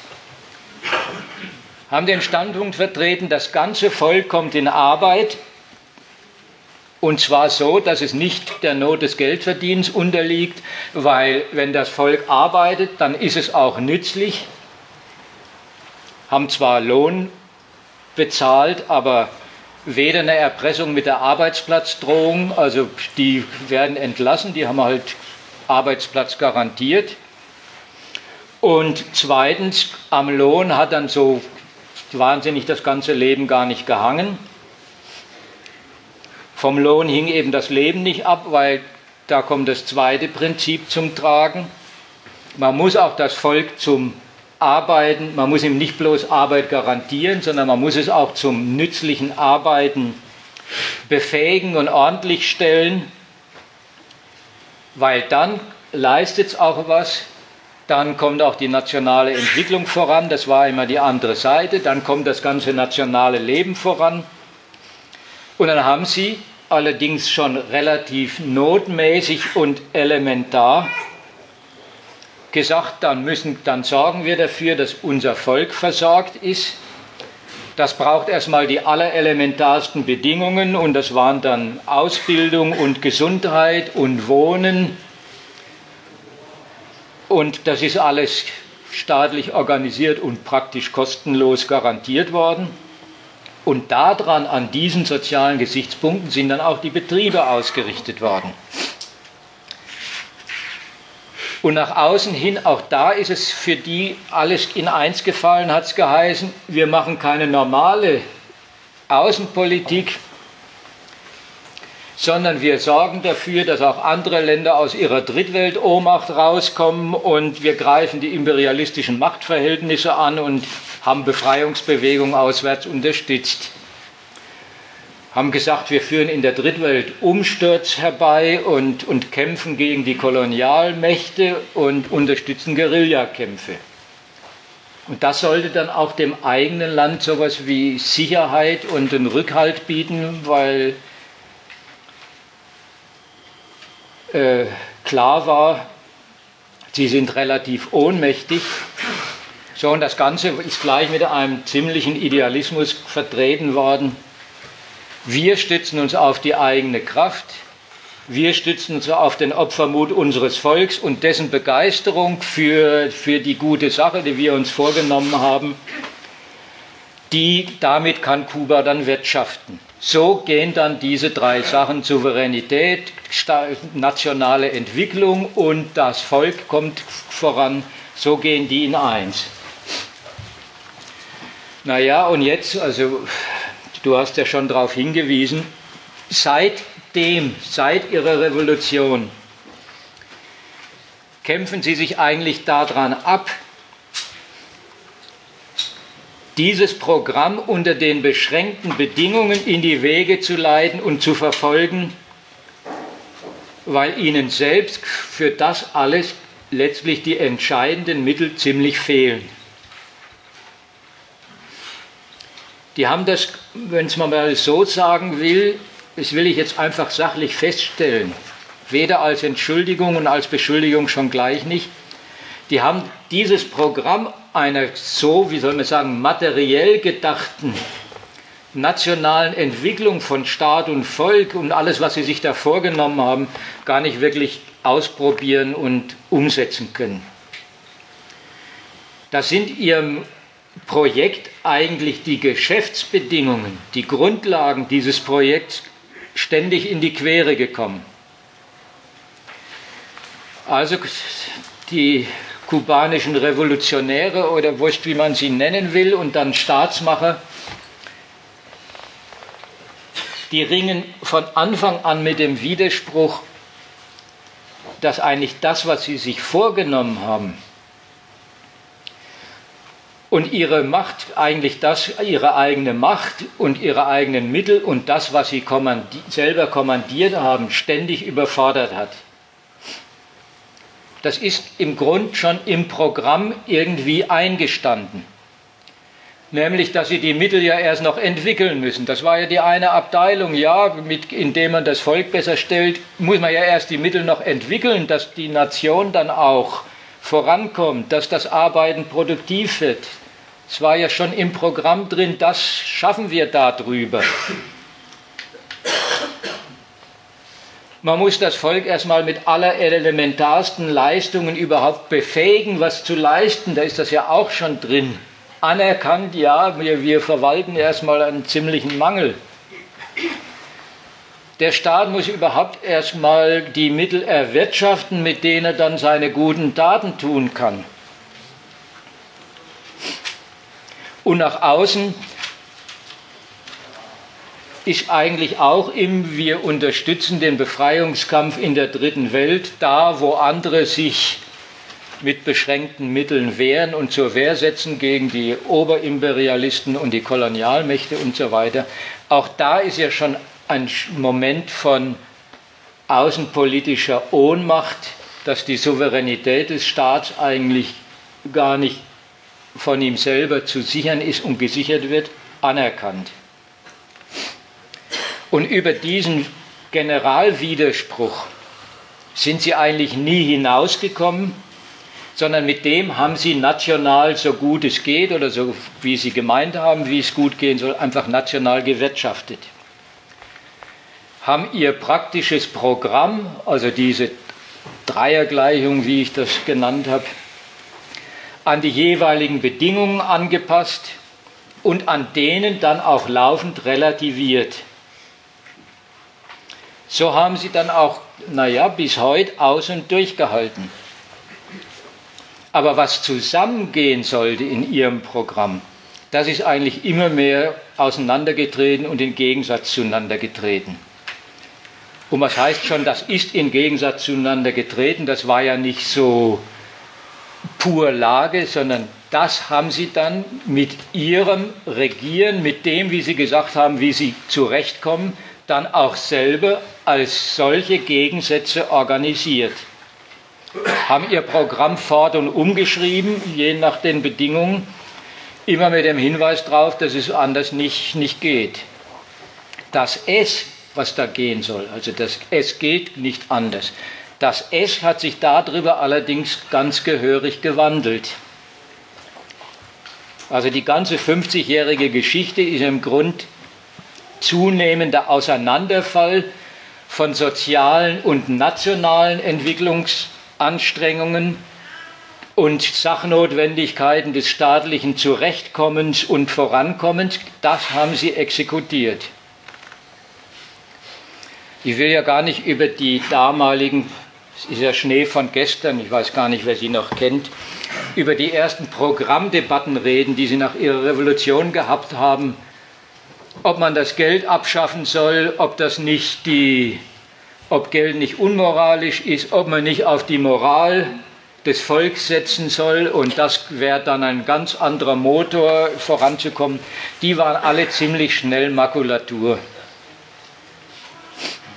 Sie haben es eigentlich von Anfang an erstens mit einem übermächtigen Feind zu tun gehabt, das war die USA, das weiß man ja.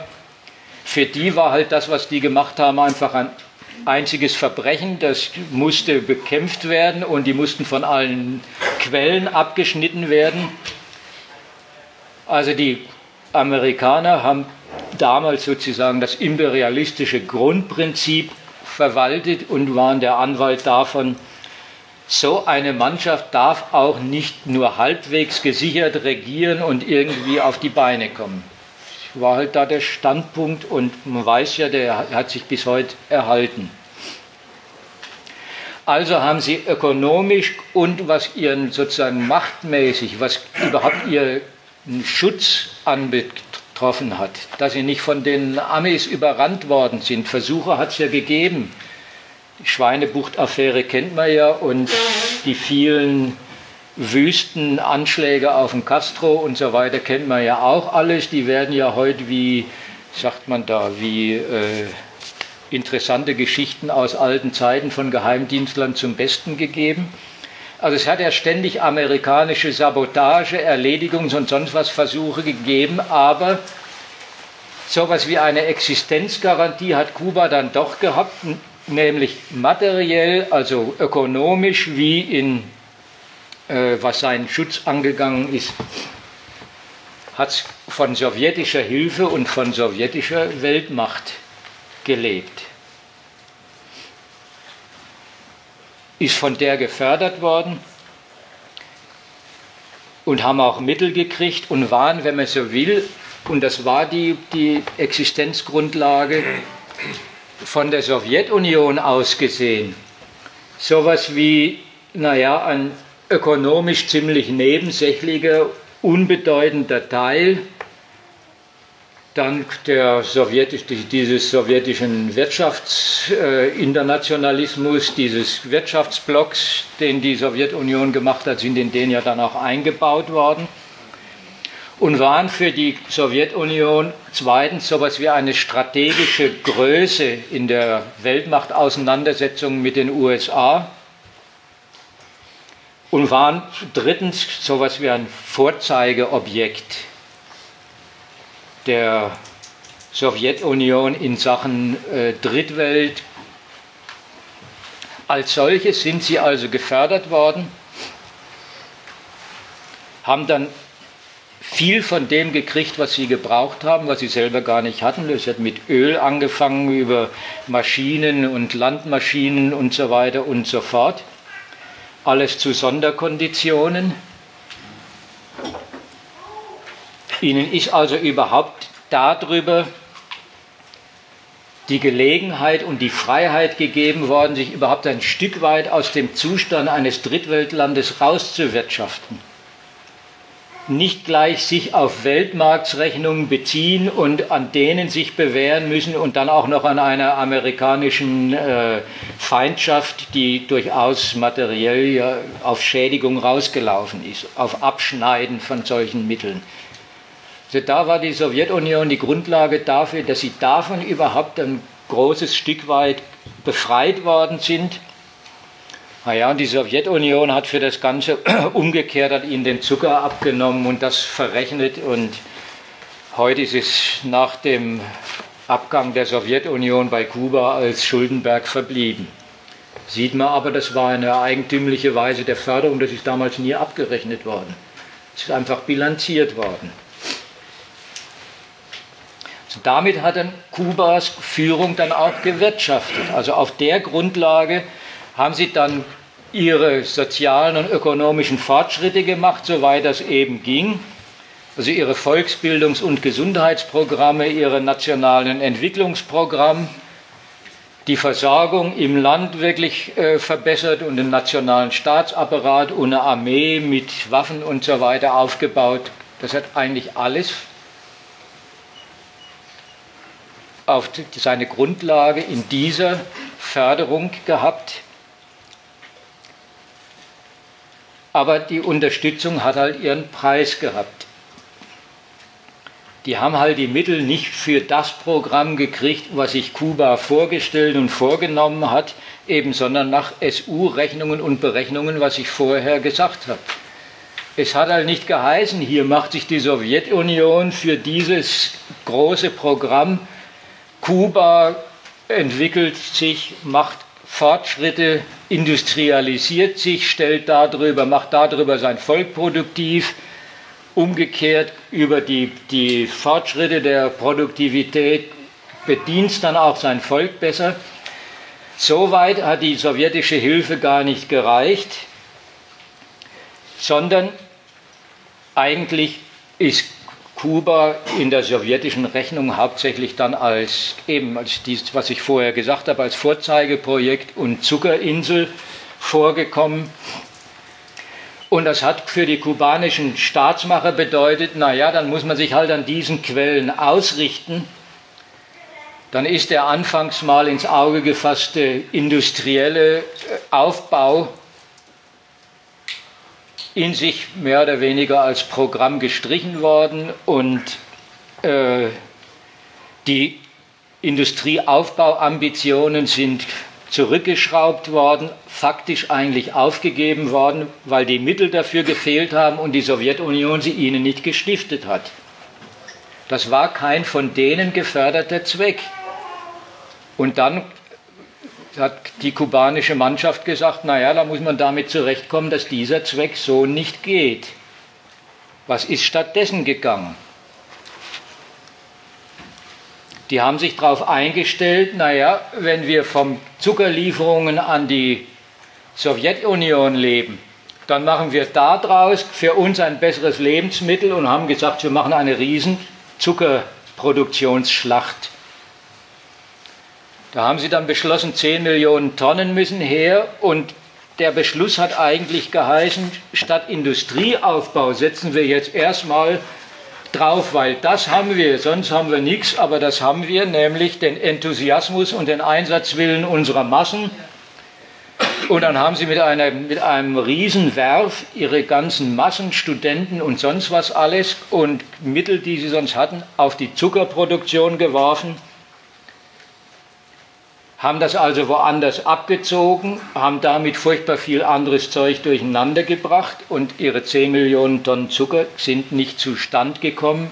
Einzelheiten sind jetzt wurscht, die sind teils verrottet. Dann haben die Leute haben zwar gewerkelt, aber dann haben doch die alles Mögliche gefehlt, wo man es lagert, wie man es transportiert und so weiter und so fort.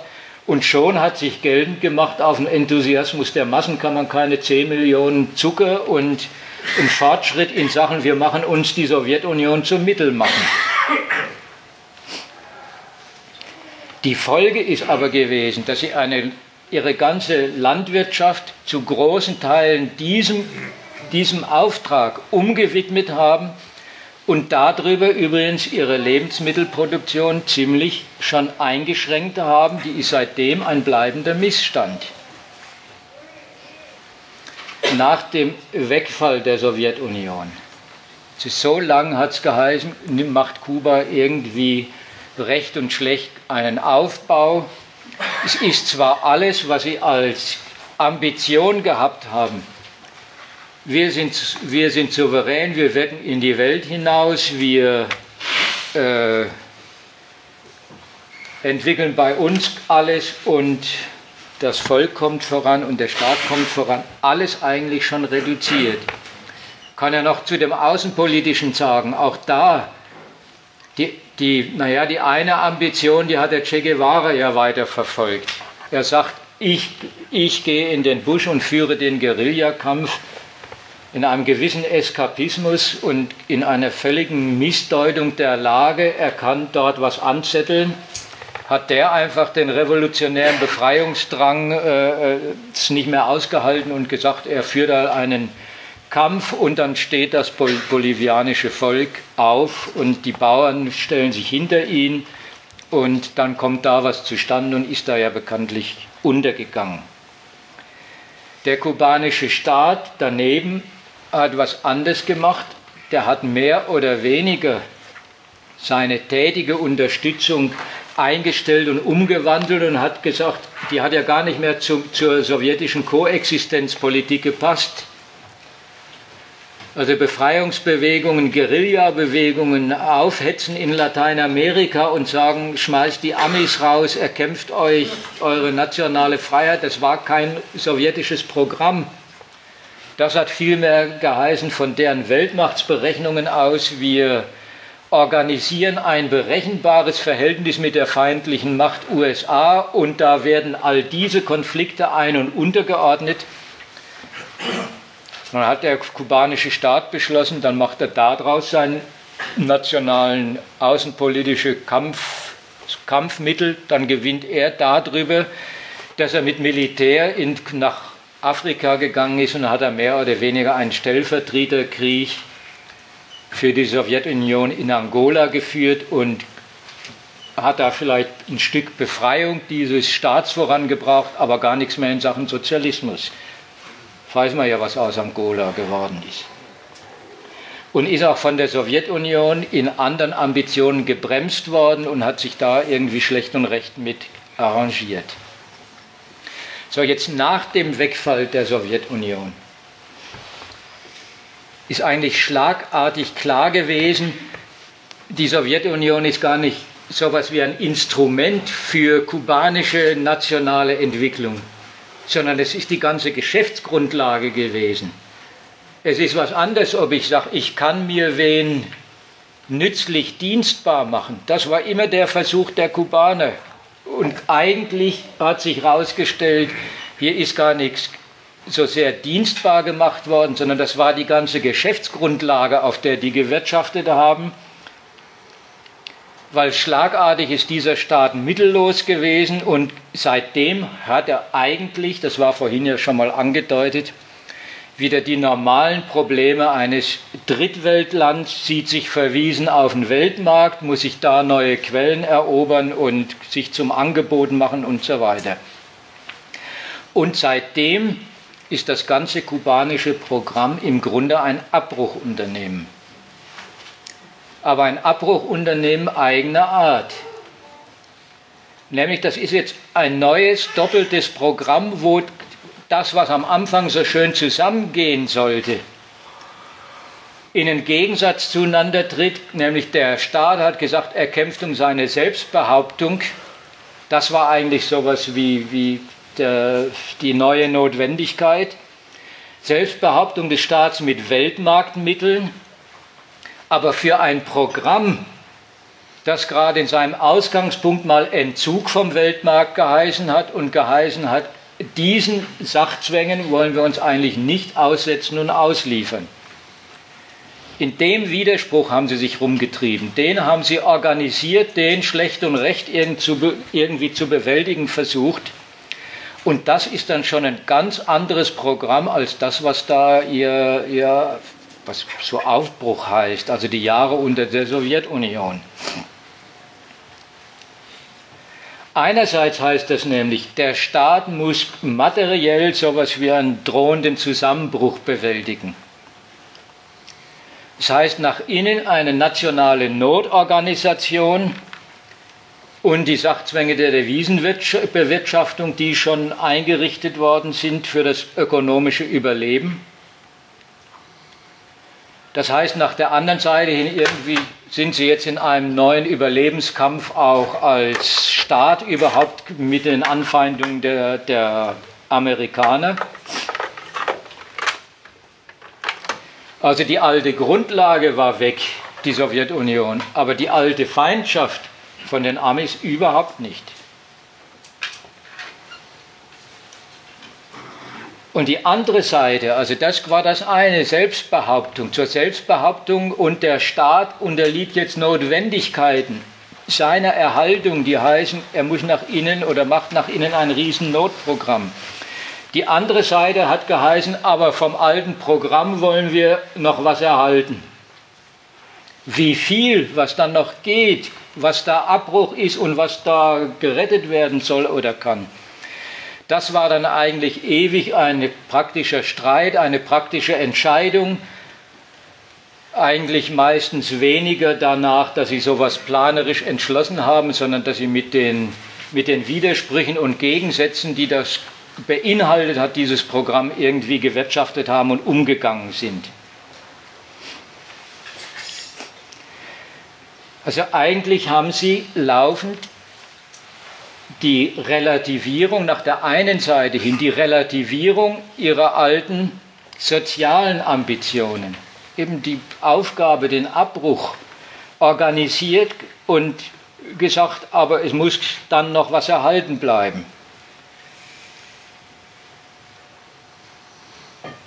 Da waren die Vol andererseits haben sie gesagt, und der Staat muss seine Notwendigkeiten bewältigen und an denen kommt er nicht vorbei. Und das hat schon damals eben das, was sie jetzt so programmatisch machen, nach sich gezogen, nämlich eine Trennung von Dollarökonomie und Peso-Armut im Land. Da ist dann schon die staatliche Eigentumsfrage, also das, das Staatseigentum wieder ein Stück weit privatisiert worden. Da hat es dann Bauernmärkte gegeben schon aber das war alles ausdrücklich gestellt unter das große Motto, das ist ein Notprogramm, das ist agitatorisch immer mit einem riesengroßen Leider versehen worden. Das heißt, deswegen, hat deswegen extra Spezialperiode geheißen, also ungefähr wie, das machen wir nur zeitweilig. Das ist bloß zur Bewältigung der jetzt gemeinschaftlich behaupteten Not. Und das ist dann auch der Weg, wie wir wieder vorankommen. Und wenn es besser wird, dann geht es auch wieder anders zu. Und dann haben sie immer mal wieder gesagt, wir müssen was bremsen und wieder zurückschrauben, haben das auch gemacht. So, und das ist alles eigentlich ein Umgang damit und eine Organisationsweise dessen, dass da grundsätzlich in Gegensatz getreten ist was wie die Staatsnotwendigkeiten materieller Natur und das ganze Programm einer Volksmobilisierung, einer sozialen Volksbesserstellung, einer Entwicklung irgendwie, dass das Volk produktiver wird, alles das ist eigentlich mehr und mehr zurückgeschraubt und in eine Notverwaltung übergegangen und nach der anderen Seite hin genauso war es die Staatsnot der Devisenbewirtschaftung und Erwirtschaftung. Das war die Phase so und damit machen sie jetzt eigentlich Schluss. Damit, mit diesem, wo, wo es geheißen hat, es ist ein Leider, da müssen wir wegen Staatsnot mehr Volksnot organisieren und umgekehrt, da darf aber der Staatsnot nicht gleich alles geopfert werden. Jetzt bekennen sie sich und organisieren den Gegensatz von Staatserhaltung und ihrem ganzen materiellen Besserstellungsprogramm eigentlich offensiv. Ihr auf den Weltmarkt verwiesen sein offensiv. Da ändert sich dann auch der Inhalt dessen, was Souveränität geheißen hat. So, da will ich jetzt noch ein paar Takte zu sagen.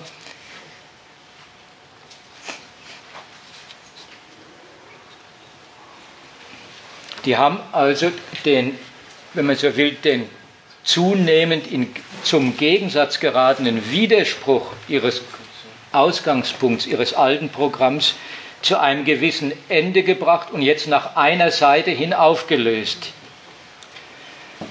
Nämlich nach der Logik, naja, wenn der Staat schon die elementare Bedingung für alles ist, weil das halt ja zum Ausgangspunkt dazugehört, der organisiert alles, der macht mit gutem Regieren das Volk mobil, der ist als nationale Regierung dann auch derjenige, der die ganzen Verhältnisse einrichtet. So, wenn schon der Staat die elementare Bedingung für alles ist, dann ist aber auch seine, also die Bewältigung seiner Notlage, seiner Haushaltsnot, seines, er, er kommt nicht mehr äh, zurecht. Das ist dann aber auch der entscheidende Gesichtspunkt, dem alles andere unterzuordnen ist. Also das ist der Abschied von diesem Leide, von diesem Hin und Her, sondern eigentlich ein Bekenntnis dazu, zu den Notwendigkeiten naja, des Staatserhalts im globalen Kapitalismus heute. Und dazu, dass die sonstigen staatlichen Bemühungen dafür nichts taugen, dem im Weg stehen, da eigentlich als Last drin sind.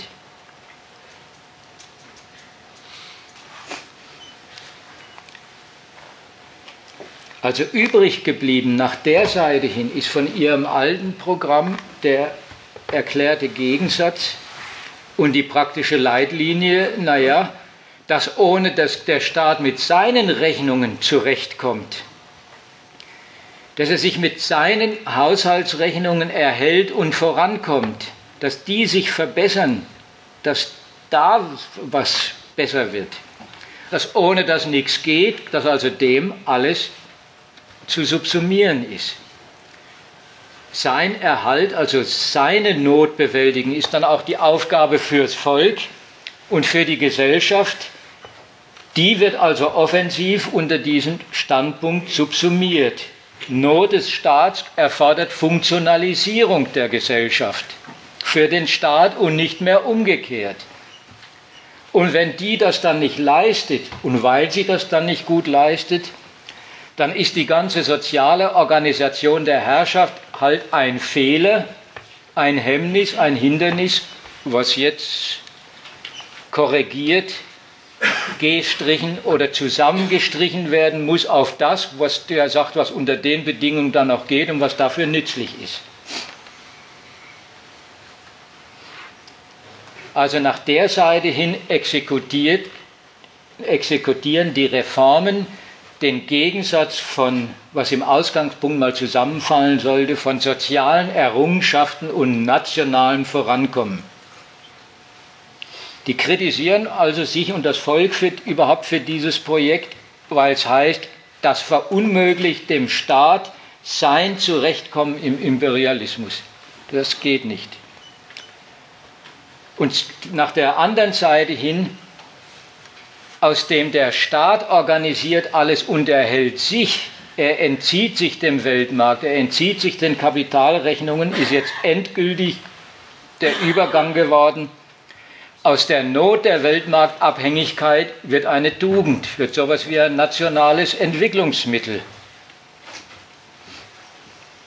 Wenn man um den Weltmarkt nicht rumkommt, naja, dann soll man auch nicht immer mit dem Leider sagen, man bequemt sich ihm in gewissem Sinne an, aber will immer noch was dagegen aufrechterhalten, sondern dann ist er auch die Chance, die man wahrnehmen und der man dann die Gesellschaft, an der man die ausrichten muss.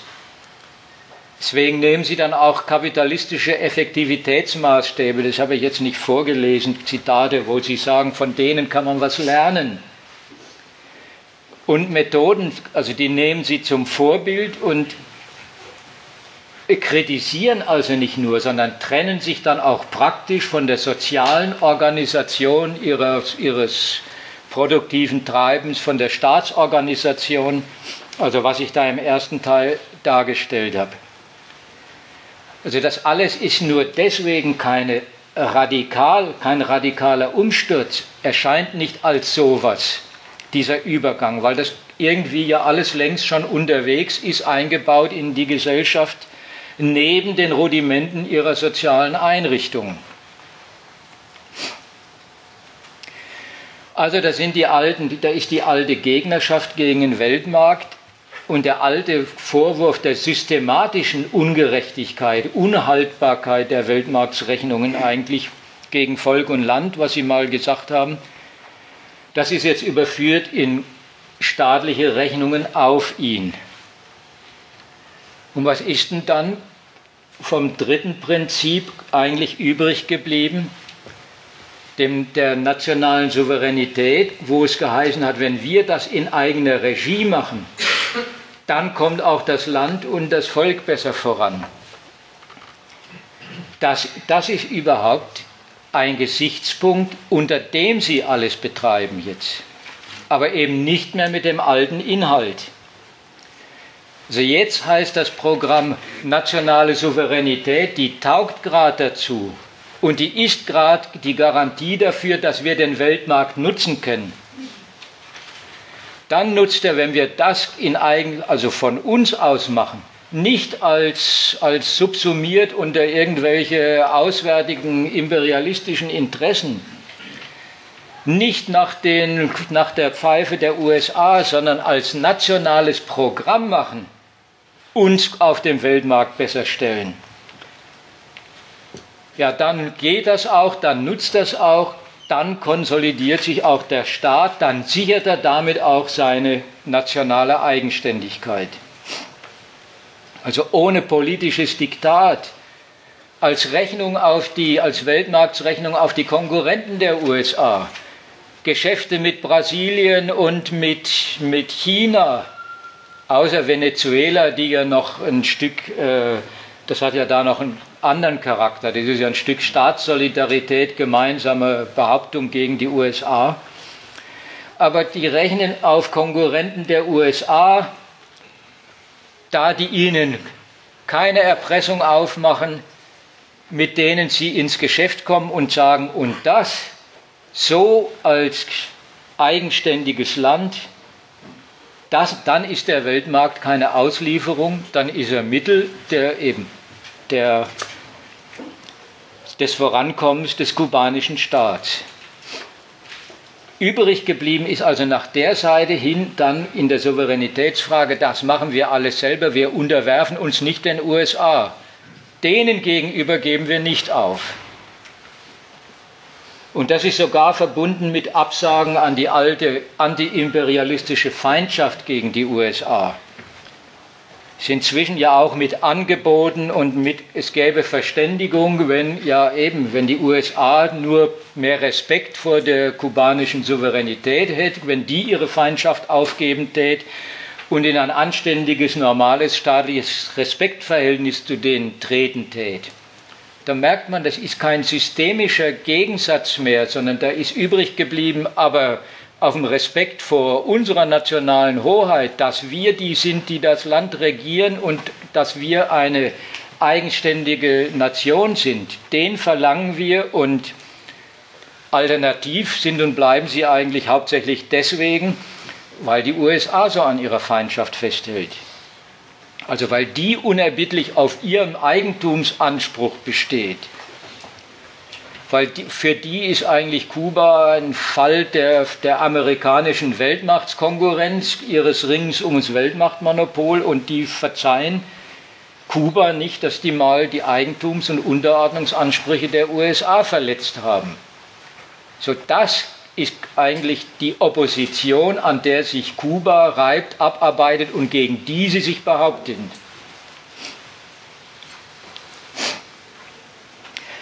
Also hat auch das, was mal so ihr sozialistisches Programm war, was ich jetzt darstellen wollte, wie das, was im Ausgangspunkt für die in eins gefallen ist, über ihre nationale Entwicklung und über die 50 Jahre hin in Gegensatz zueinander getreten ist und wie sie jetzt selber diesen Gegensatz richtig auch mit all seinen unsozialen Konsequenzen exekutieren. Da hat dann also auch das Versprechen, und das machen wir alles für die Erhaltung des Sozialismus, um den zu bewahren, um den zu stärken, einen anderen Inhalt. Das ist eigentlich die, nach der einen Seite hin die Rhetorik ihrer nationalen Selbstbehauptung. So der neue Inhalt, wenn Sie von Verteidigung des Sozialismus reden, das ist dann eigentlich mehr wir, wir sind immer noch wir, die das machen. Wir sind doch die, der, der, und das ist dann schon die Wendung ans Volk. Das ist doch unsere gemeinsame Sache, da könnt ihr mitmachen. Also nach der einen Seite hin ist es sowas wie die Rhetorik nationaler Selbstbehauptung. Wie das halt nationale Politiker so machen, die stellen sich in die Tradition eines Kampfs und sagen, den führen wir jetzt weiter und der ganze Inhalt ist umgeschmissen. Und nach der anderen Seite hin ist, das machen wir alles für den Sozialismus, eigentlich eine Funktionalisierung des alten Einvernehmens mit ihrem Volk. Da funktionalisieren sie, wir sind doch die alte kämpfende Mannschaft. Da kommt wieder diese, diese alten, wir haben doch immer schon fürs Vaterland gekämpft. Es hat mal Sozialismus oder Tod geheißen, zu der Parole will ich gar nichts sagen, die ist furchtbar. Ist dann aber in die andere Parole hauptsächlich Vaterland oder Tod übergegangen. Das ist halt bei denen, das heißt bei denen selber inzwischen schon so unsere, unsere rhetorische Floskel. So, die wird jetzt bemüht, Leute, wir haben doch immer schon gekämpft, jetzt ist ein neuer Kampf, der Staat ist im Notstand, also stellt euch gemeinsam mit der Wohl, hinter eure wohlmeinende Führung. Wir diskutieren es mit euch ein halbes Jahr lang, dann wird es beschlossen, dann habt ihr es doch eingesehen.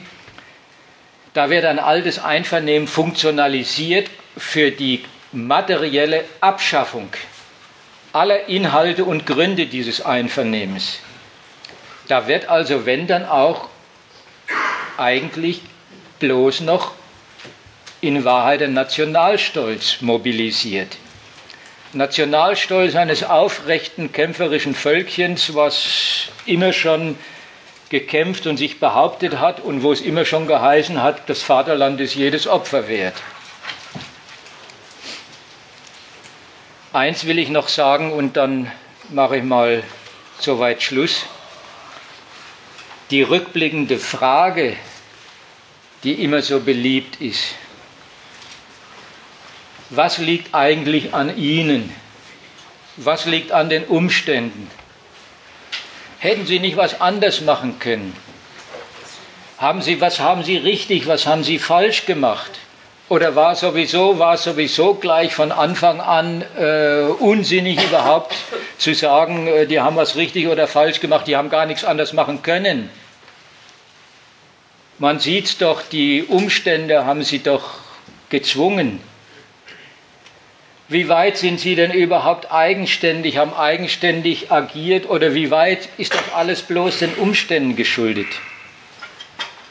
Haben die nichts anderes gewollt? Haben sie nichts anderes gekonnt? Das alles leistet kein bisschen Aufklärung, weil da immer die zwei Seiten, die Bedingungen und den Umgang, den sie damit gepflegt haben, das Programm, was sie an diesen Bedingungen längst entwickelt und wie gesagt, wo ich das mal darstellen wollte, was sie da alles in Gegensatz gegeneinander gestellt haben dass man also nicht zwischen die Umstände haben sie zu was gezwungen und dann hält man immer sowas wie eine gute Sache fest, die sie eigentlich gewollt hätten, aber praktisch haben sie ja nichts anderes machen können. Weder das taugt zur Aufklärung über das, was sie wirklich gemacht haben, noch die Umkehrung zu sagen, naja, man muss sich gar nicht anschauen, was sie gemacht haben, weil, weil das war ja sowieso alles erzwungen.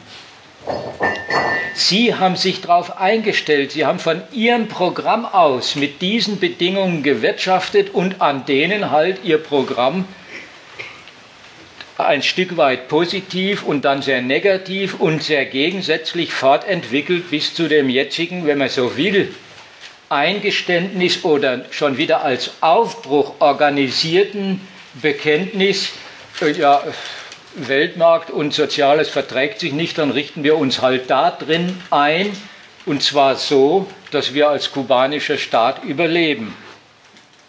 daran haben sie dann und darauf haben sie dann ihre Staatsräson ausgerichtet und so dann auch korrigiert, was dann der Erhalt der Nation oder des Staats verlangt hat und wie der sich dann am besten behauptet hat. Also von daher und deswegen krempeln Sie da alles um. Da kann man nicht sagen, das ist, da sind Sie gar nicht Akteure, sondern bloß Getriebene. Also soll man, muss man sich schon entscheiden, ob man so ein Programm und seine Entwicklung überhaupt für einen gemeinsamen Zweck hält, wo man ihn dann zugute hält, das haben Sie alles äh, gewollt und dann sind Sie bloß an den Umständen gescheitert und man hält immer noch und daneben hoch, aber eigentlich haben sie einen guten und was weiß ich was alles doch vorgehabt. Oder man sagt, naja, man nimmt dieses Programm so wie es ist zur Kenntnis. Und das habe ich mal, also auch jetzt in dem Rückblick probiert zu sagen, wie ist so ein Programm gestrickt und wie tritt das dann auseinander und gegeneinander, wenn es in den Weltmarktbedingungen und äh, in den widrigen Umständen des Weltmarkts als Drittweltland erst unternommen und hinterher als beschädigtes oder ziemlich machtloses Drittweltland irgendwie aufrechterhalten werden soll. Dann bleibt am Ende Staatserhalt und Staatsbehauptung übrig. Und wie gesagt, eigentlich das Bekenntnis dazu, wir müssen uns im Drittweltstatus behaupten heute. Und das erlaubt die alten sozialen Ambitionen nicht mehr. Und da sollte man lieber als auf, an Kuba rumzurechnen den Blick auf den Weltmarkt werfen, warum der so organisiert ist, warum und was man an Kuba sieht, dessen Rechnungen einfach die banalsten sozialen Ambitionen zuschanden werden lässt. Das wäre dann wenigstens mal an die richtige Adresse äh, gesagt, sowas lernt man da draus.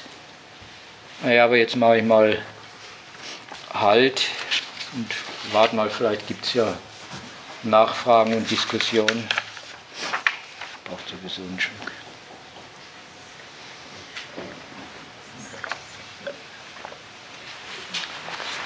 Ja, ich kann ja noch was zu den, zur linken Debatte sagen. Für, für, für jüngere Menschen ist es sowas wie äh, auch ein paar Takte zu einer Welt, die sie gar nicht mehr erlebt haben, also einer linken Welt, die sie nicht erlebt haben. Für die Älteren soll es aber keine Erinnerung, keine historische Reminiszenz sein. Also deswegen mal so grundsätzlich es ist was anderes, ob so eine, so eine Castro-Mannschaft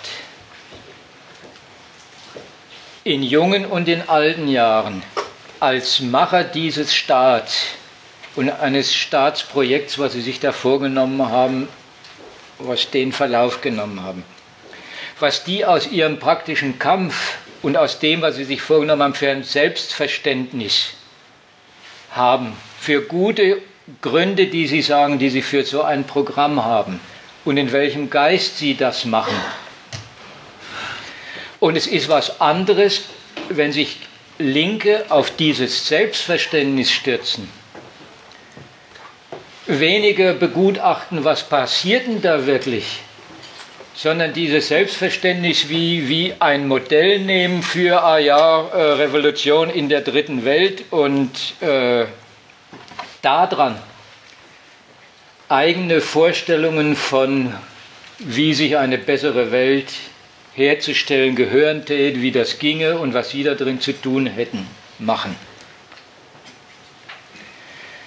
Also eigentlich will ich behaupten, da ist im Grund gar nicht das, was in Kuba wirklich passiert ist, für sich zur Kenntnis genommen, sondern wie das Selbstverständnis eines nationalrevolutionären Aufbruchs wie die Sache genommen worden und an der haben dann die Linken früher mal und heute auch übrigens, soweit sie sich überhaupt noch darum kümmern, ihre eigenen Vorstellungen entwickelt und entlang entwickelt von, von, naja, wie man für eine andere, bessere Welt, wie da sich einzusetzen ist.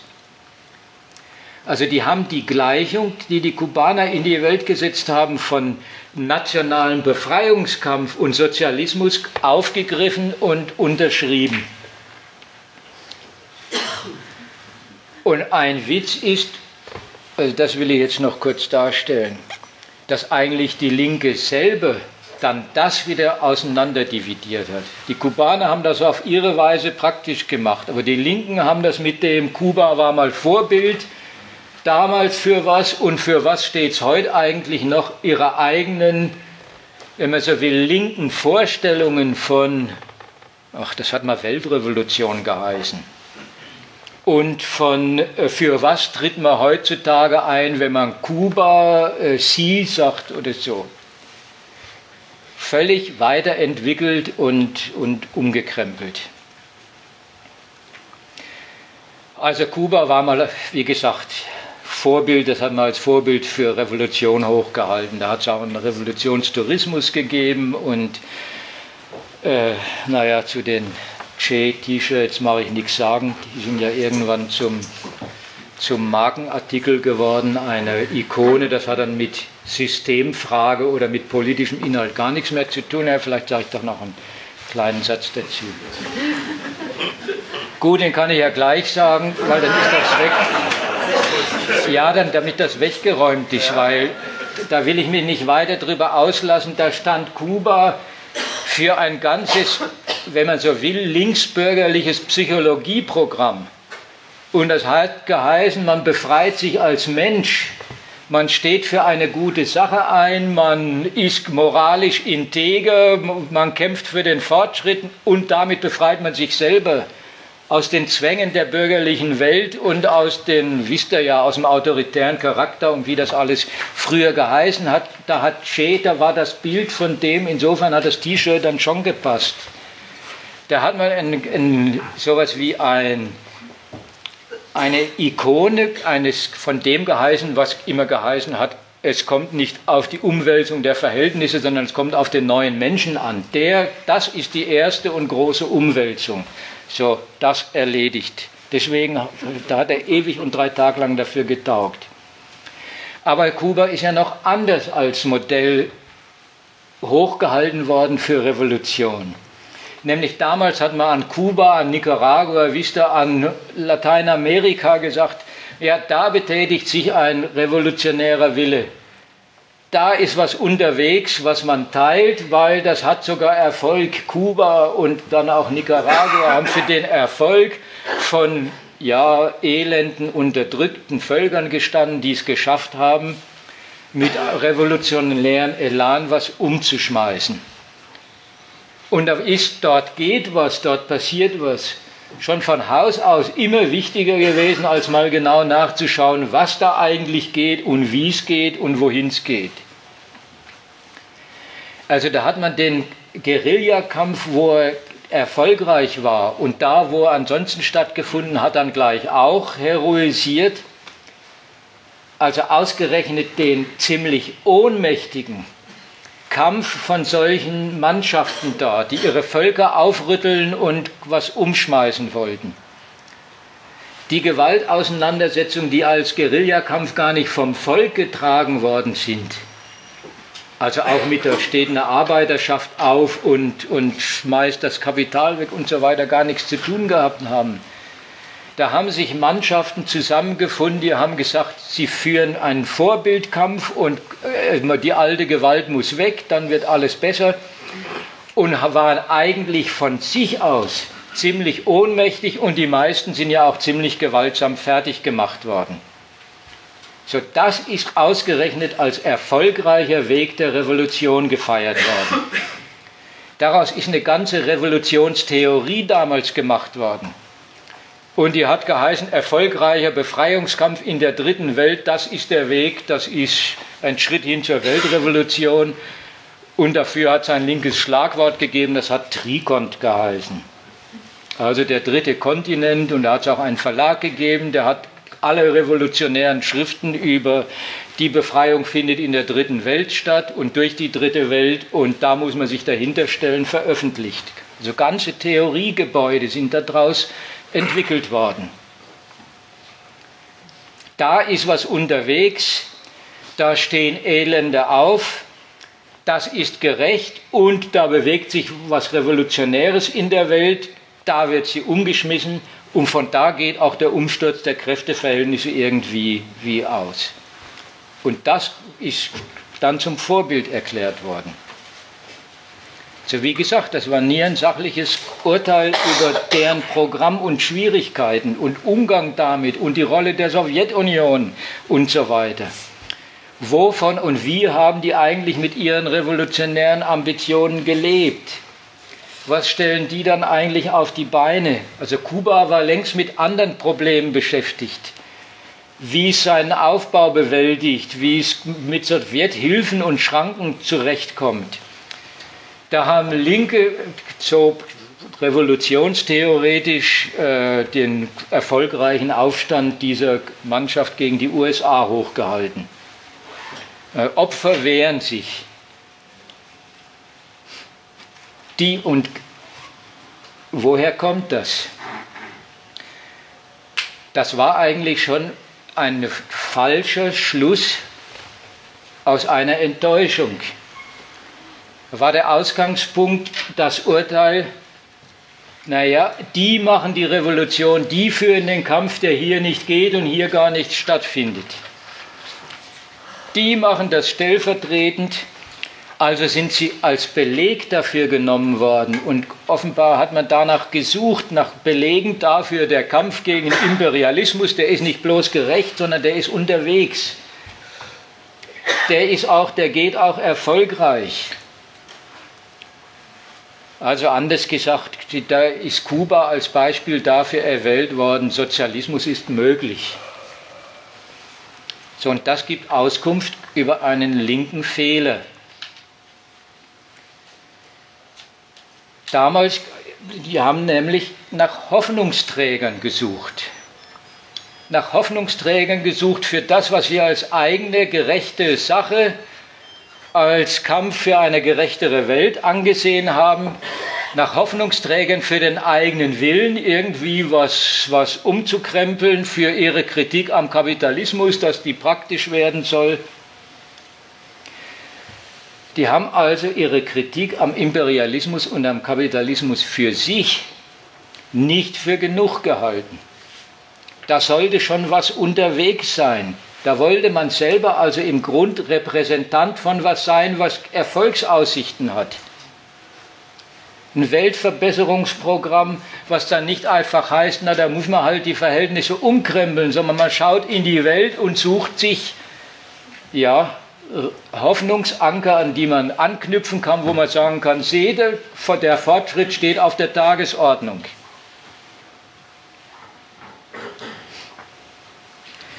Also war die Kuba-Begeisterung, ja, ja. Führen Sie Ihr Argument. Ja, äh, war eigentlich das Resultat einer Enttäuschung über daheim. Dass daheim nichts unterwegs ist, übrigens, das war in den ganzen Revolutionstheorien auch ein wesentliches Argument. Ja, das Proletariat in den Metropolen, das unternimmt ja nichts. Und dann hat man theoretische Übergänge erfunden, die haben geheißen, und die, die können auch gar nicht mehr. Die können auch gar nicht mehr wollen die sind bestochen worden, denen geht es zu gut, die sind verbürgerlicht. Da ist also richtig geleugnet, zweierlei geleugnet worden. Erstens, die Ausbeutung, die in den Metropolen durchaus stattfindet, ist für vergleichsweise, naja, nicht so erklärt worden, dass man dagegen aufstehen sollte. Oder könnte das richtig gesagt worden, naja, das Proletariat, das ist so verbürgerlicht und gestellt, das wird mit den Erträgen der Drittwelt bestochen und deswegen halten sie still. Und er ist als zweites damit auch eine Absage erteilt worden daran, die muss man agitieren, die haben sich im Kapitalismus eingerichtet. Die hätten gute Gründe, da sind die guten Gründe glatt bestritten worden, aber die hätten doch gute Gründe, sich zur Wehr zu setzen und denen muss man das erklären, was sie sich leisten, wenn sie sich in den Verhältnissen einrichten. Und dass sie sind, die die aufrechterhalten und dann gefällig auch in ihrem eigenen Interesse abschaffen wollen.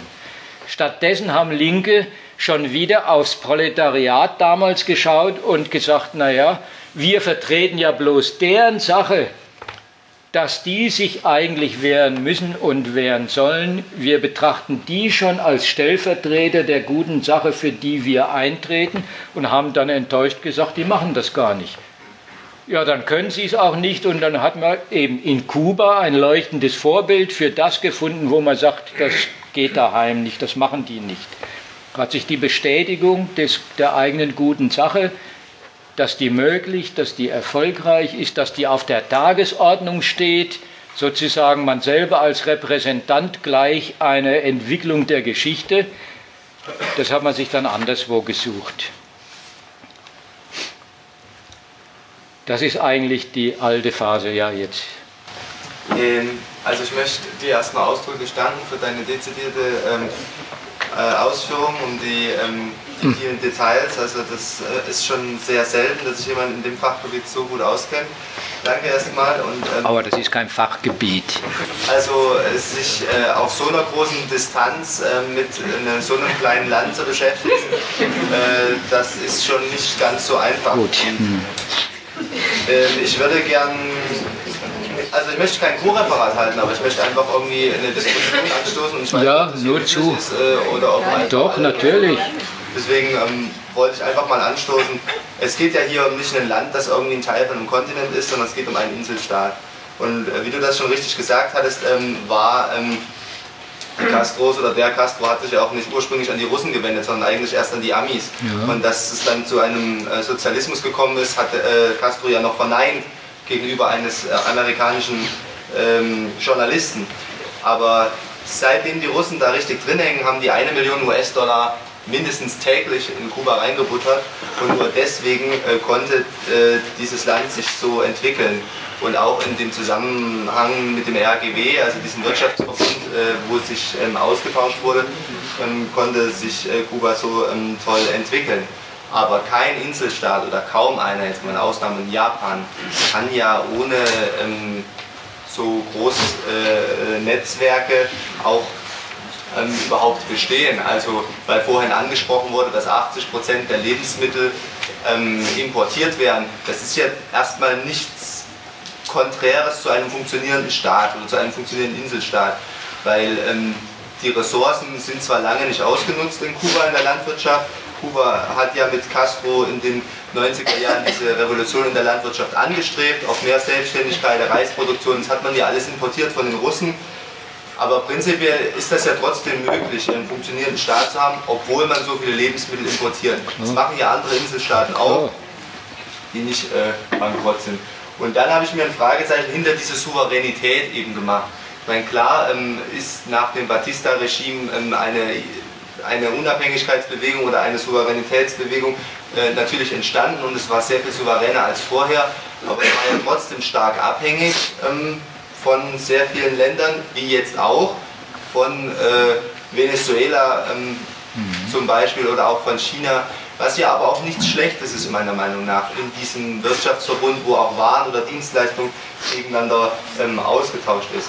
Was aber mein Empfinden jetzt äh, auf diese Produktivität oder auf diesen Fortschritt hin ist, was ich in Kuba erlebt habe, ist, ähm, es gibt eine Generation, die hat diesen Fortschritt in Kuba miterlebt.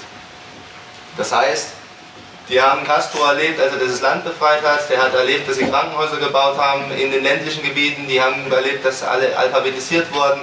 Ähm, bis hin, dass alle Arbeit gekriegt haben auf den Ländern. Und die waren natürlich alle pro Castro.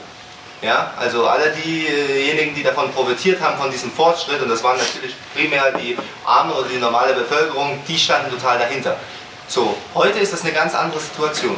Und wenn ich die Reformen angucke, die du beschrieben hast, dann ist das für mich eben nicht eine Antwort auf den 50 Jahre ähm, Fehl, äh, äh, äh, eine Fehlphilosophie oder eine, eine, eine, eine, eine, eine Fehlerkorrektur, ähm, so wie das teilweise selbst von denen gesagt wird, sondern eine Reaktion auf die jetzigen Verhältnisse in Kuba.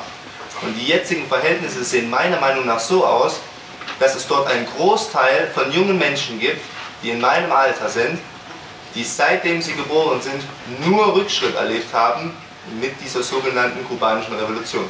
Das heißt, die haben angefangen, dass das Librettas eingeführt worden, dass es keine Lebensmittel mehr gab, dass es, äh, die Leute angefangen haben zu hungern, dass die Schulbildung schlechter geworden ist, dass äh, das Land noch mehr eingekesselt wurde, noch weniger reisen durften, selbst die Ingenieure durften nicht mehr. Es wurde alles viel schlimmer und die haben natürlich große Schwierigkeiten, dieses Regime in Anführungszeichen zu unterstützen.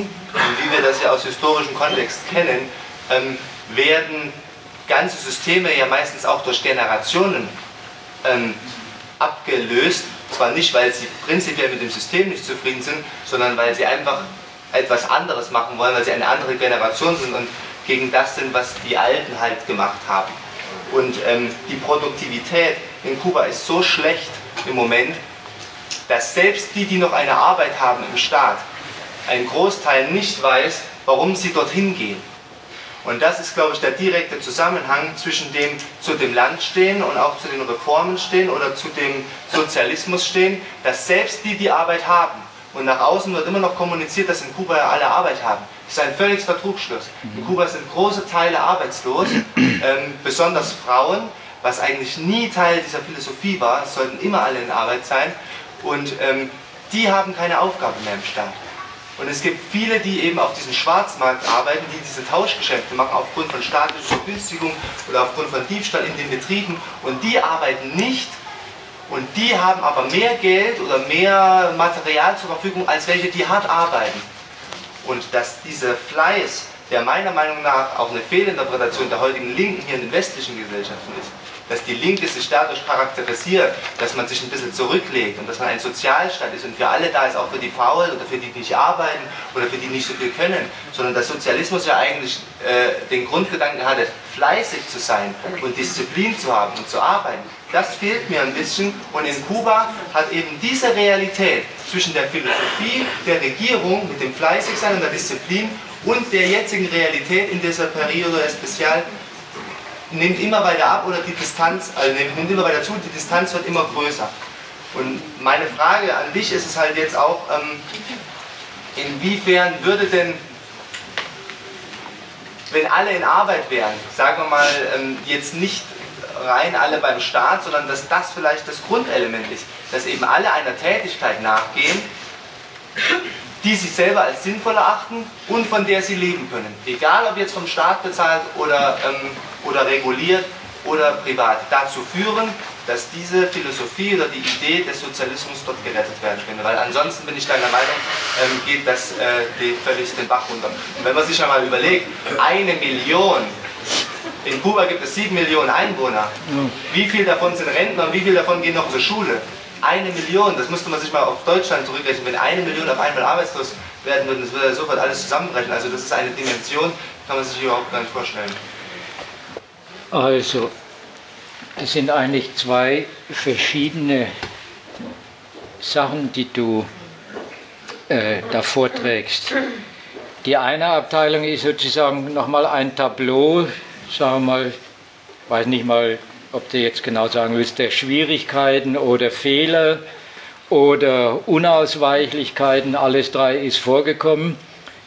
Und das andere ist bei dir gewesen und sowas wie die Vorstellung, da könnte man nicht über sinnvolle Arbeit für alle und äh, das mit der Disziplin, wie gesagt, äh, das ist ein zwiespältiges Schlagwort, weil Disziplin ist dann kein Problem, wenn man gute Gründe hat für das, was man macht. Dann diszipliniert man sich glatt selber. Und dann ist es auch keine Disziplin mehr, dann büxt man zwar immer noch mal aus, das weiß ich vom Schreiben und so weiter her, aber irgendwo hat man dann, wenn man weiß, warum man was macht, erledigt sich das im Prinzip. Also immer wenn es heißt, hier muss man dafür sorgen, dass gearbeitet wird und die Leute was leisten, dann ist die Arbeit so organisiert, dass sie für die Leute entweder ein Zwang ist, das ist die kapitalistische Disziplin im Grunde, die steckt im Arbeitsplatz. Da muss keiner immer hinter denen stehen, das ist glatt der, die, die Disziplin, die der Arbeitsplatz erzwingt. Und ansonsten ist es, naja, in Kuba hat es ja gegeben als Moralkampagnen und so weiter, die Leute sollen arbeiten. Dann hat diese Gesellschaft also lohnende Arbeit gar nicht organisiert. Arbeit, wo die Leute dann einsehen, da lohnt sich's und da habe ich und da haben alle was davon. Dann war sie anders organisiert. Ich habe ja ein paar Hinweise darauf geben wollen. Übrigens, äh, das ist die Abteilung, aber ich mag über das, wer das Sozialismus und so gar nicht reden, sondern ich wollte über den ersten Teil, wo du von, naja, das ist eine Insel.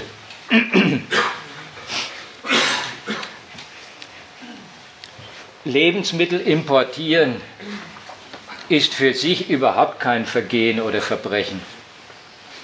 Das ist was, das klar, das ist aber in der heutigen Welt und gerade in einer Welt, wo man sagt, man will als Drittweltland sich behaupten und ist jetzt darauf verwiesen, Lebensmittel ist gar nicht einfach Import von Gütern, sondern Lebensmittel ist eine ganze, wie soll man sagen, ein ganzes Verhältnis zu Rechnungen, zu Geschäftsinteressen, zu auswärtigen Staatsinteressen, von denen man sich dadurch abhängig macht. Da kommt überhaupt für solche Länder wie Kuba, wenn man so will, ein Stück Notwendigkeit oder auch das Ideal der Autarkie her. Ja, das ist jetzt eine Frage, soll man das verfolgen, hält man das für gut, aber dass es nicht einfach heißt, naja, das macht doch nichts, wenn Sie Lebensmittel einkaufen. Ich wollte schon sagen, es macht schon was, weil es ein Urteil über die Produktivität und nicht einfach über, die über, über das viele Wasser, was um Ihre Insel rum ist, sondern es ist schon ein Urteil über das, was Sie auf Ihrer Insel dann äh, auch zustande bringen. Und da will ich jetzt nicht darüber reden, dass da 50 Prozent der Böden brach liegen und dass das zum Beackern die Mittel fehlen. Das ist da viel entscheidender, als dass sie zu wenig Land hätten. Die haben schon noch genug Land für ihre äh, äh, Kubaner und die sagen ja auch selber, wir mobilisieren sie jetzt und Land genug ist da, die sollen es bloß äh, beackern und jeder Agrar, Agrarmensch kann dir vorrechnen, was in diesem Land Agrare für Potenzen steckten, aber sie sind nicht entwickelt. Werden nicht Durch die Monokulturen äh, ja, und alles. Abgebaut. Ja, also die eben. Technik und die, ähm, die, das Know-how fehlt natürlich auch zum Beispiel für den Reisanbau. Das wurde jetzt entwickelt. Kartoffelanbau, Getreideanbau, alles das wurde ja jahrelang durch die UdSSR rangekarrt. Ja, und da wollte ich, das wollte ich ja darstellen, als da ist ein Land unter der Sowjetunion auf Rechnungen mit der SU umgestellt worden.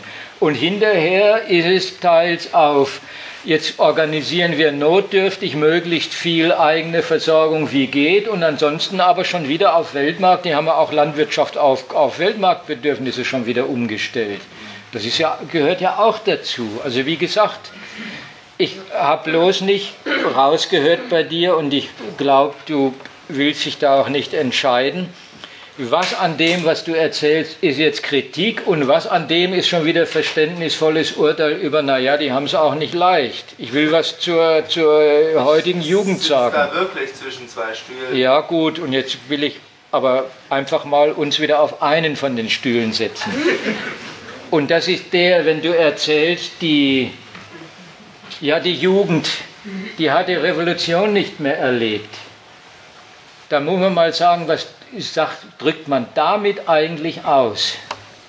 Ja, die Alten, die mal aus dem Elend von vorher gekommen sind, die erfahren haben, wie es unter Batista war, die dann die gute Zeit der Sowjetunion erlebt haben, ähm, die haben ja noch Gründe zur Revolution zu halten.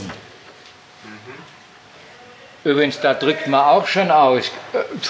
In den heutigen Zuständen haben sie nicht mehr so viele.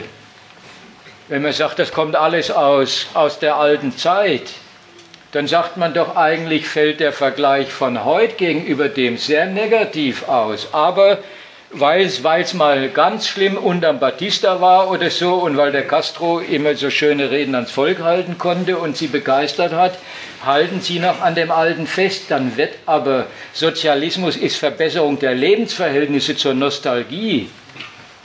Das ist die eine Ausdrucks, eine Konsequenz. Die andere ist, Ja, die heutige Jugend, ich weiß, da heißt immer, die, die werfen schon den Blick auf Computer und die sind so gleichgültig. Ja, dann schafft es dieser Staat nicht und legt es offenbar auch nicht richtig drauf an. Oder hat es materiell gar nicht, gar nicht organisiert sein Volk, auch seine Jugend, die er übrigens ausbildet und die dann sagen, naja, und jetzt werden wir lieber Taxifahrer, weil als Lehrer in Kuba arbeiten, da verdiene ich ja nichts. Und äh, dann schafft er eine Elite und mit der zugleich eine bleibende, organisierte Unzufriedenheit dieser Elite mit den Staatsverhältnissen, mit dem, wo sie sagen, jetzt bin ich doch ausgebildet und jetzt bin ich hier nichts und dann hauen sie nach Amerika ab. Oder äh, auch diese Ärzte in Venezuela sagen, sie, sie sind Arzt. Arzt ist eigentlich was, da, da müsste man doch besser gestellt sein. Und dann, weil sie wissen, dass es auswärts glatt für Ärzte bessere äh, Status als in Kuba gibt, setzen Sie nach den USA ab. Ja, das sind Schwierigkeiten, da will ich jetzt nicht drüber rechten, haben die Recht oder Unrecht, sondern was sagt das über die Verhältnisse in Kuba aus, über wohin dieses Staatsprojekt geraten ist. Übrigens, Sie selber sagen ja jetzt, das machen wir anders. Wenn, dann müssen wir das, was wir an Potenzen, auch an Bildungspotenzen haben, noch ganz anders, zum Beispiel zum Exportschlager machen. Dann machen wir aus unserer Biotechnologie, da haben Sie ja ein bisschen was, und, und aus unseren Arzneimitteln und so weiter eben Exportschlager. Dann wird der heimischen Gesundheitsversorgung ein Stück weit entzogen. Und äh, äh, dann, dann wird Bildung reduziert. Und wie gesagt, einerseits, wo es heißt, eines der besten Ausbildungswesen der, auf der ganzen Welt, auf der Drittwelt, und auf der anderen Seite bilden sie jetzt Abiturienten als Aushilfslehrer aus, weil die Lehrer zum Taxifahren ausbüchsen. So, da, ja, und da will ich jetzt nicht einfach so ein Szenario nochmal, sondern da wollte ich sagen, das wollte ich erklären, warum das so zustande kommt. Weil da was am alten Aufbruchsprogramm notwendig unter den Bedingungen so in Gegensatz getreten ist und welche Schlüsse ziehen Sie daraus? Ich möchte ja nicht wissen, welche Schlüsse die Jugend alle draus zieht und äh, die Alten mit ihrem, äh, aber wir haben noch die schlechteren Zeiten erlebt, wir haben auch die besseren Zeiten erlebt, wir halten jetzt äh, zu unserer Führung. Ich wollte ja darstellen, die Führung versucht sie ja für dieses Projekt, dieses Neue einzunehmen. Das, das Projekt wollte ich kritisieren und die Weise, wie sie sie dafür einnehmen zu einem sozialen Abbauprogramm, zu diesem Umbauprogramm zu sagen, Leute, das ist, das ist Sozialismus und sich dann zu beschweren, dass die Jugend an was ganz anderes denkt, das ist doch mal ein lebender Widerspruch. Also das ist doch einerseits soll, die, soll das alte, alte, äh, soll man sagen, das alte Ethos mobilisiert werden für was, was mit dem alten Ethos gar nicht mehr viel zu tun hat.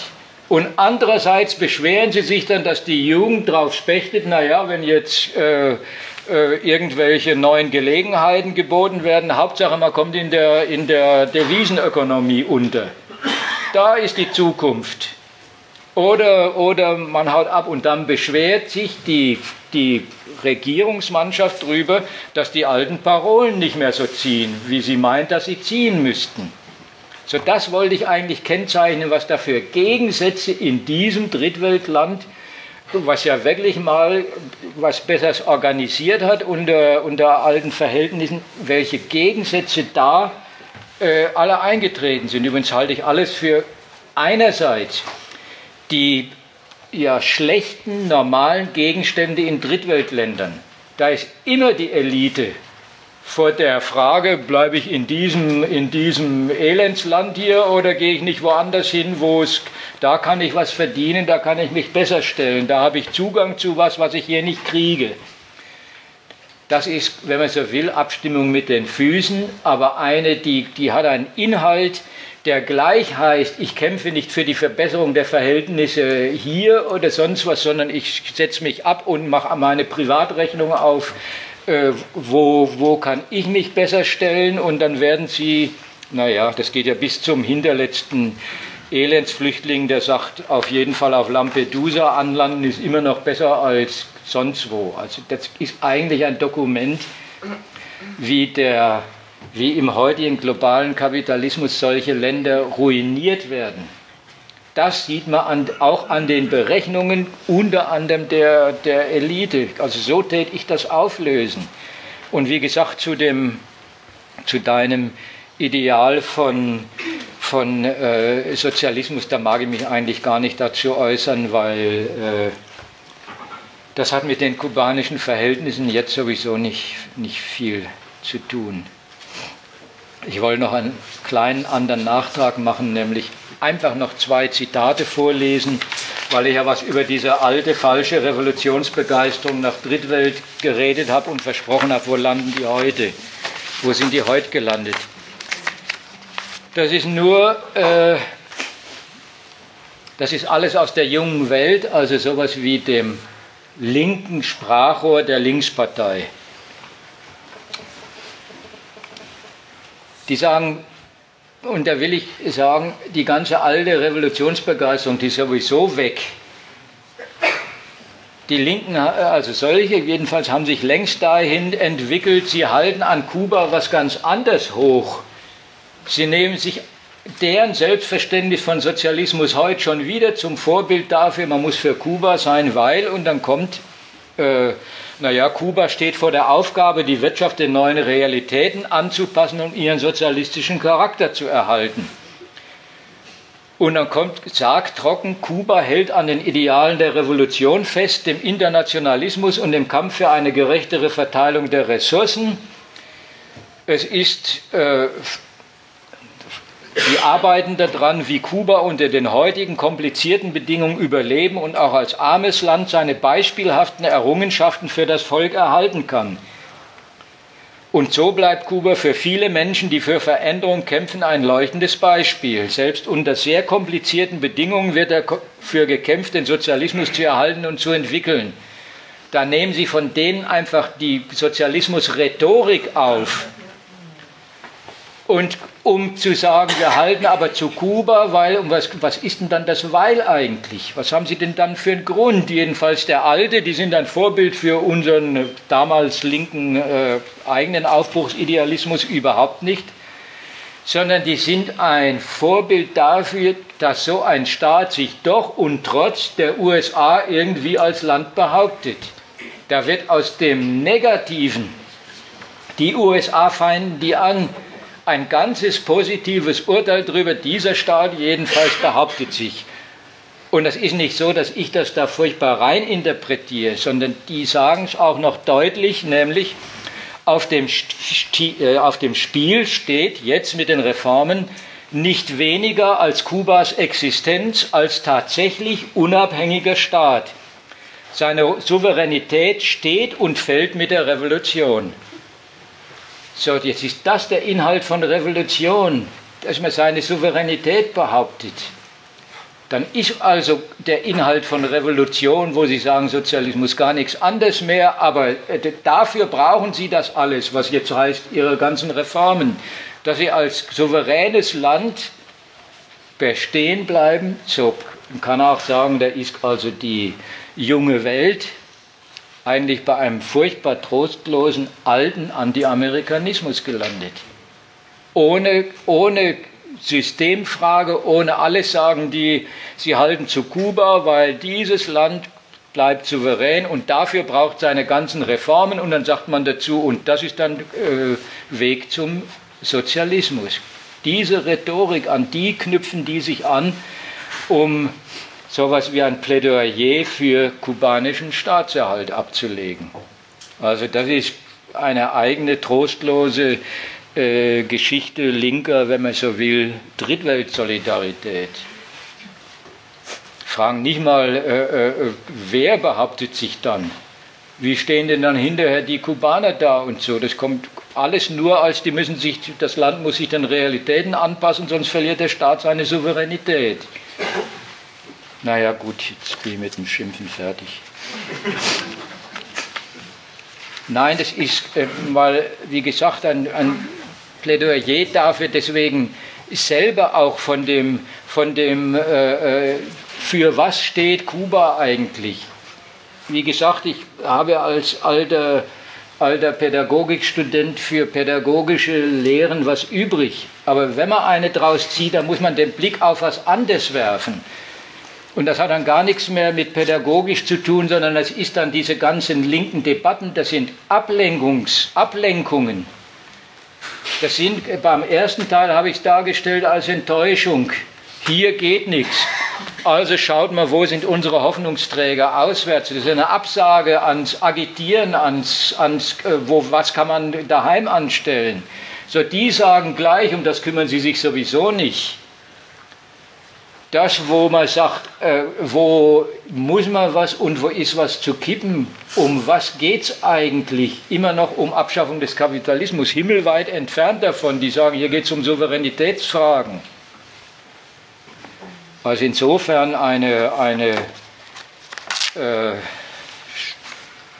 naja, ein Dokument halt von, dass die eigentlich, kann es mal andersrum sagen, das diese Linken gelandet sind beim, äh, was heißt schon, Kampf gegen den Kapitalismus und Imperialismus. Man muss in ihm als Staat zurechtkommen.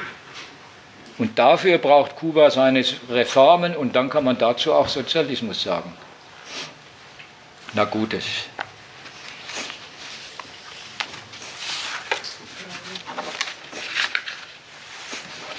Also ich hoffe, es hat was genutzt, weil das war mir ein Anliegen auch für diese, diese die man ja kennt, was es noch an Debatten gibt, auch äh, so in den, in den eigenen Reihen immer Streitigkeiten, wo sich die Leute die Köpfe drüber heiß reden können.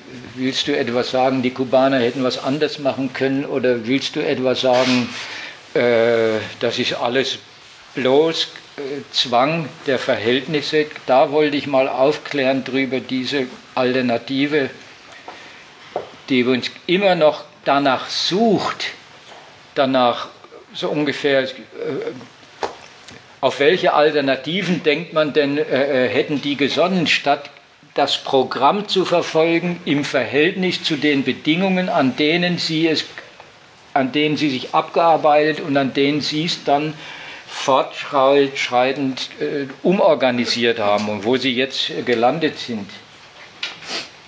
Also das, das war mir da eigentlich nach der Seite in einem Bedürfnis, da Klarheit zu stiften auch.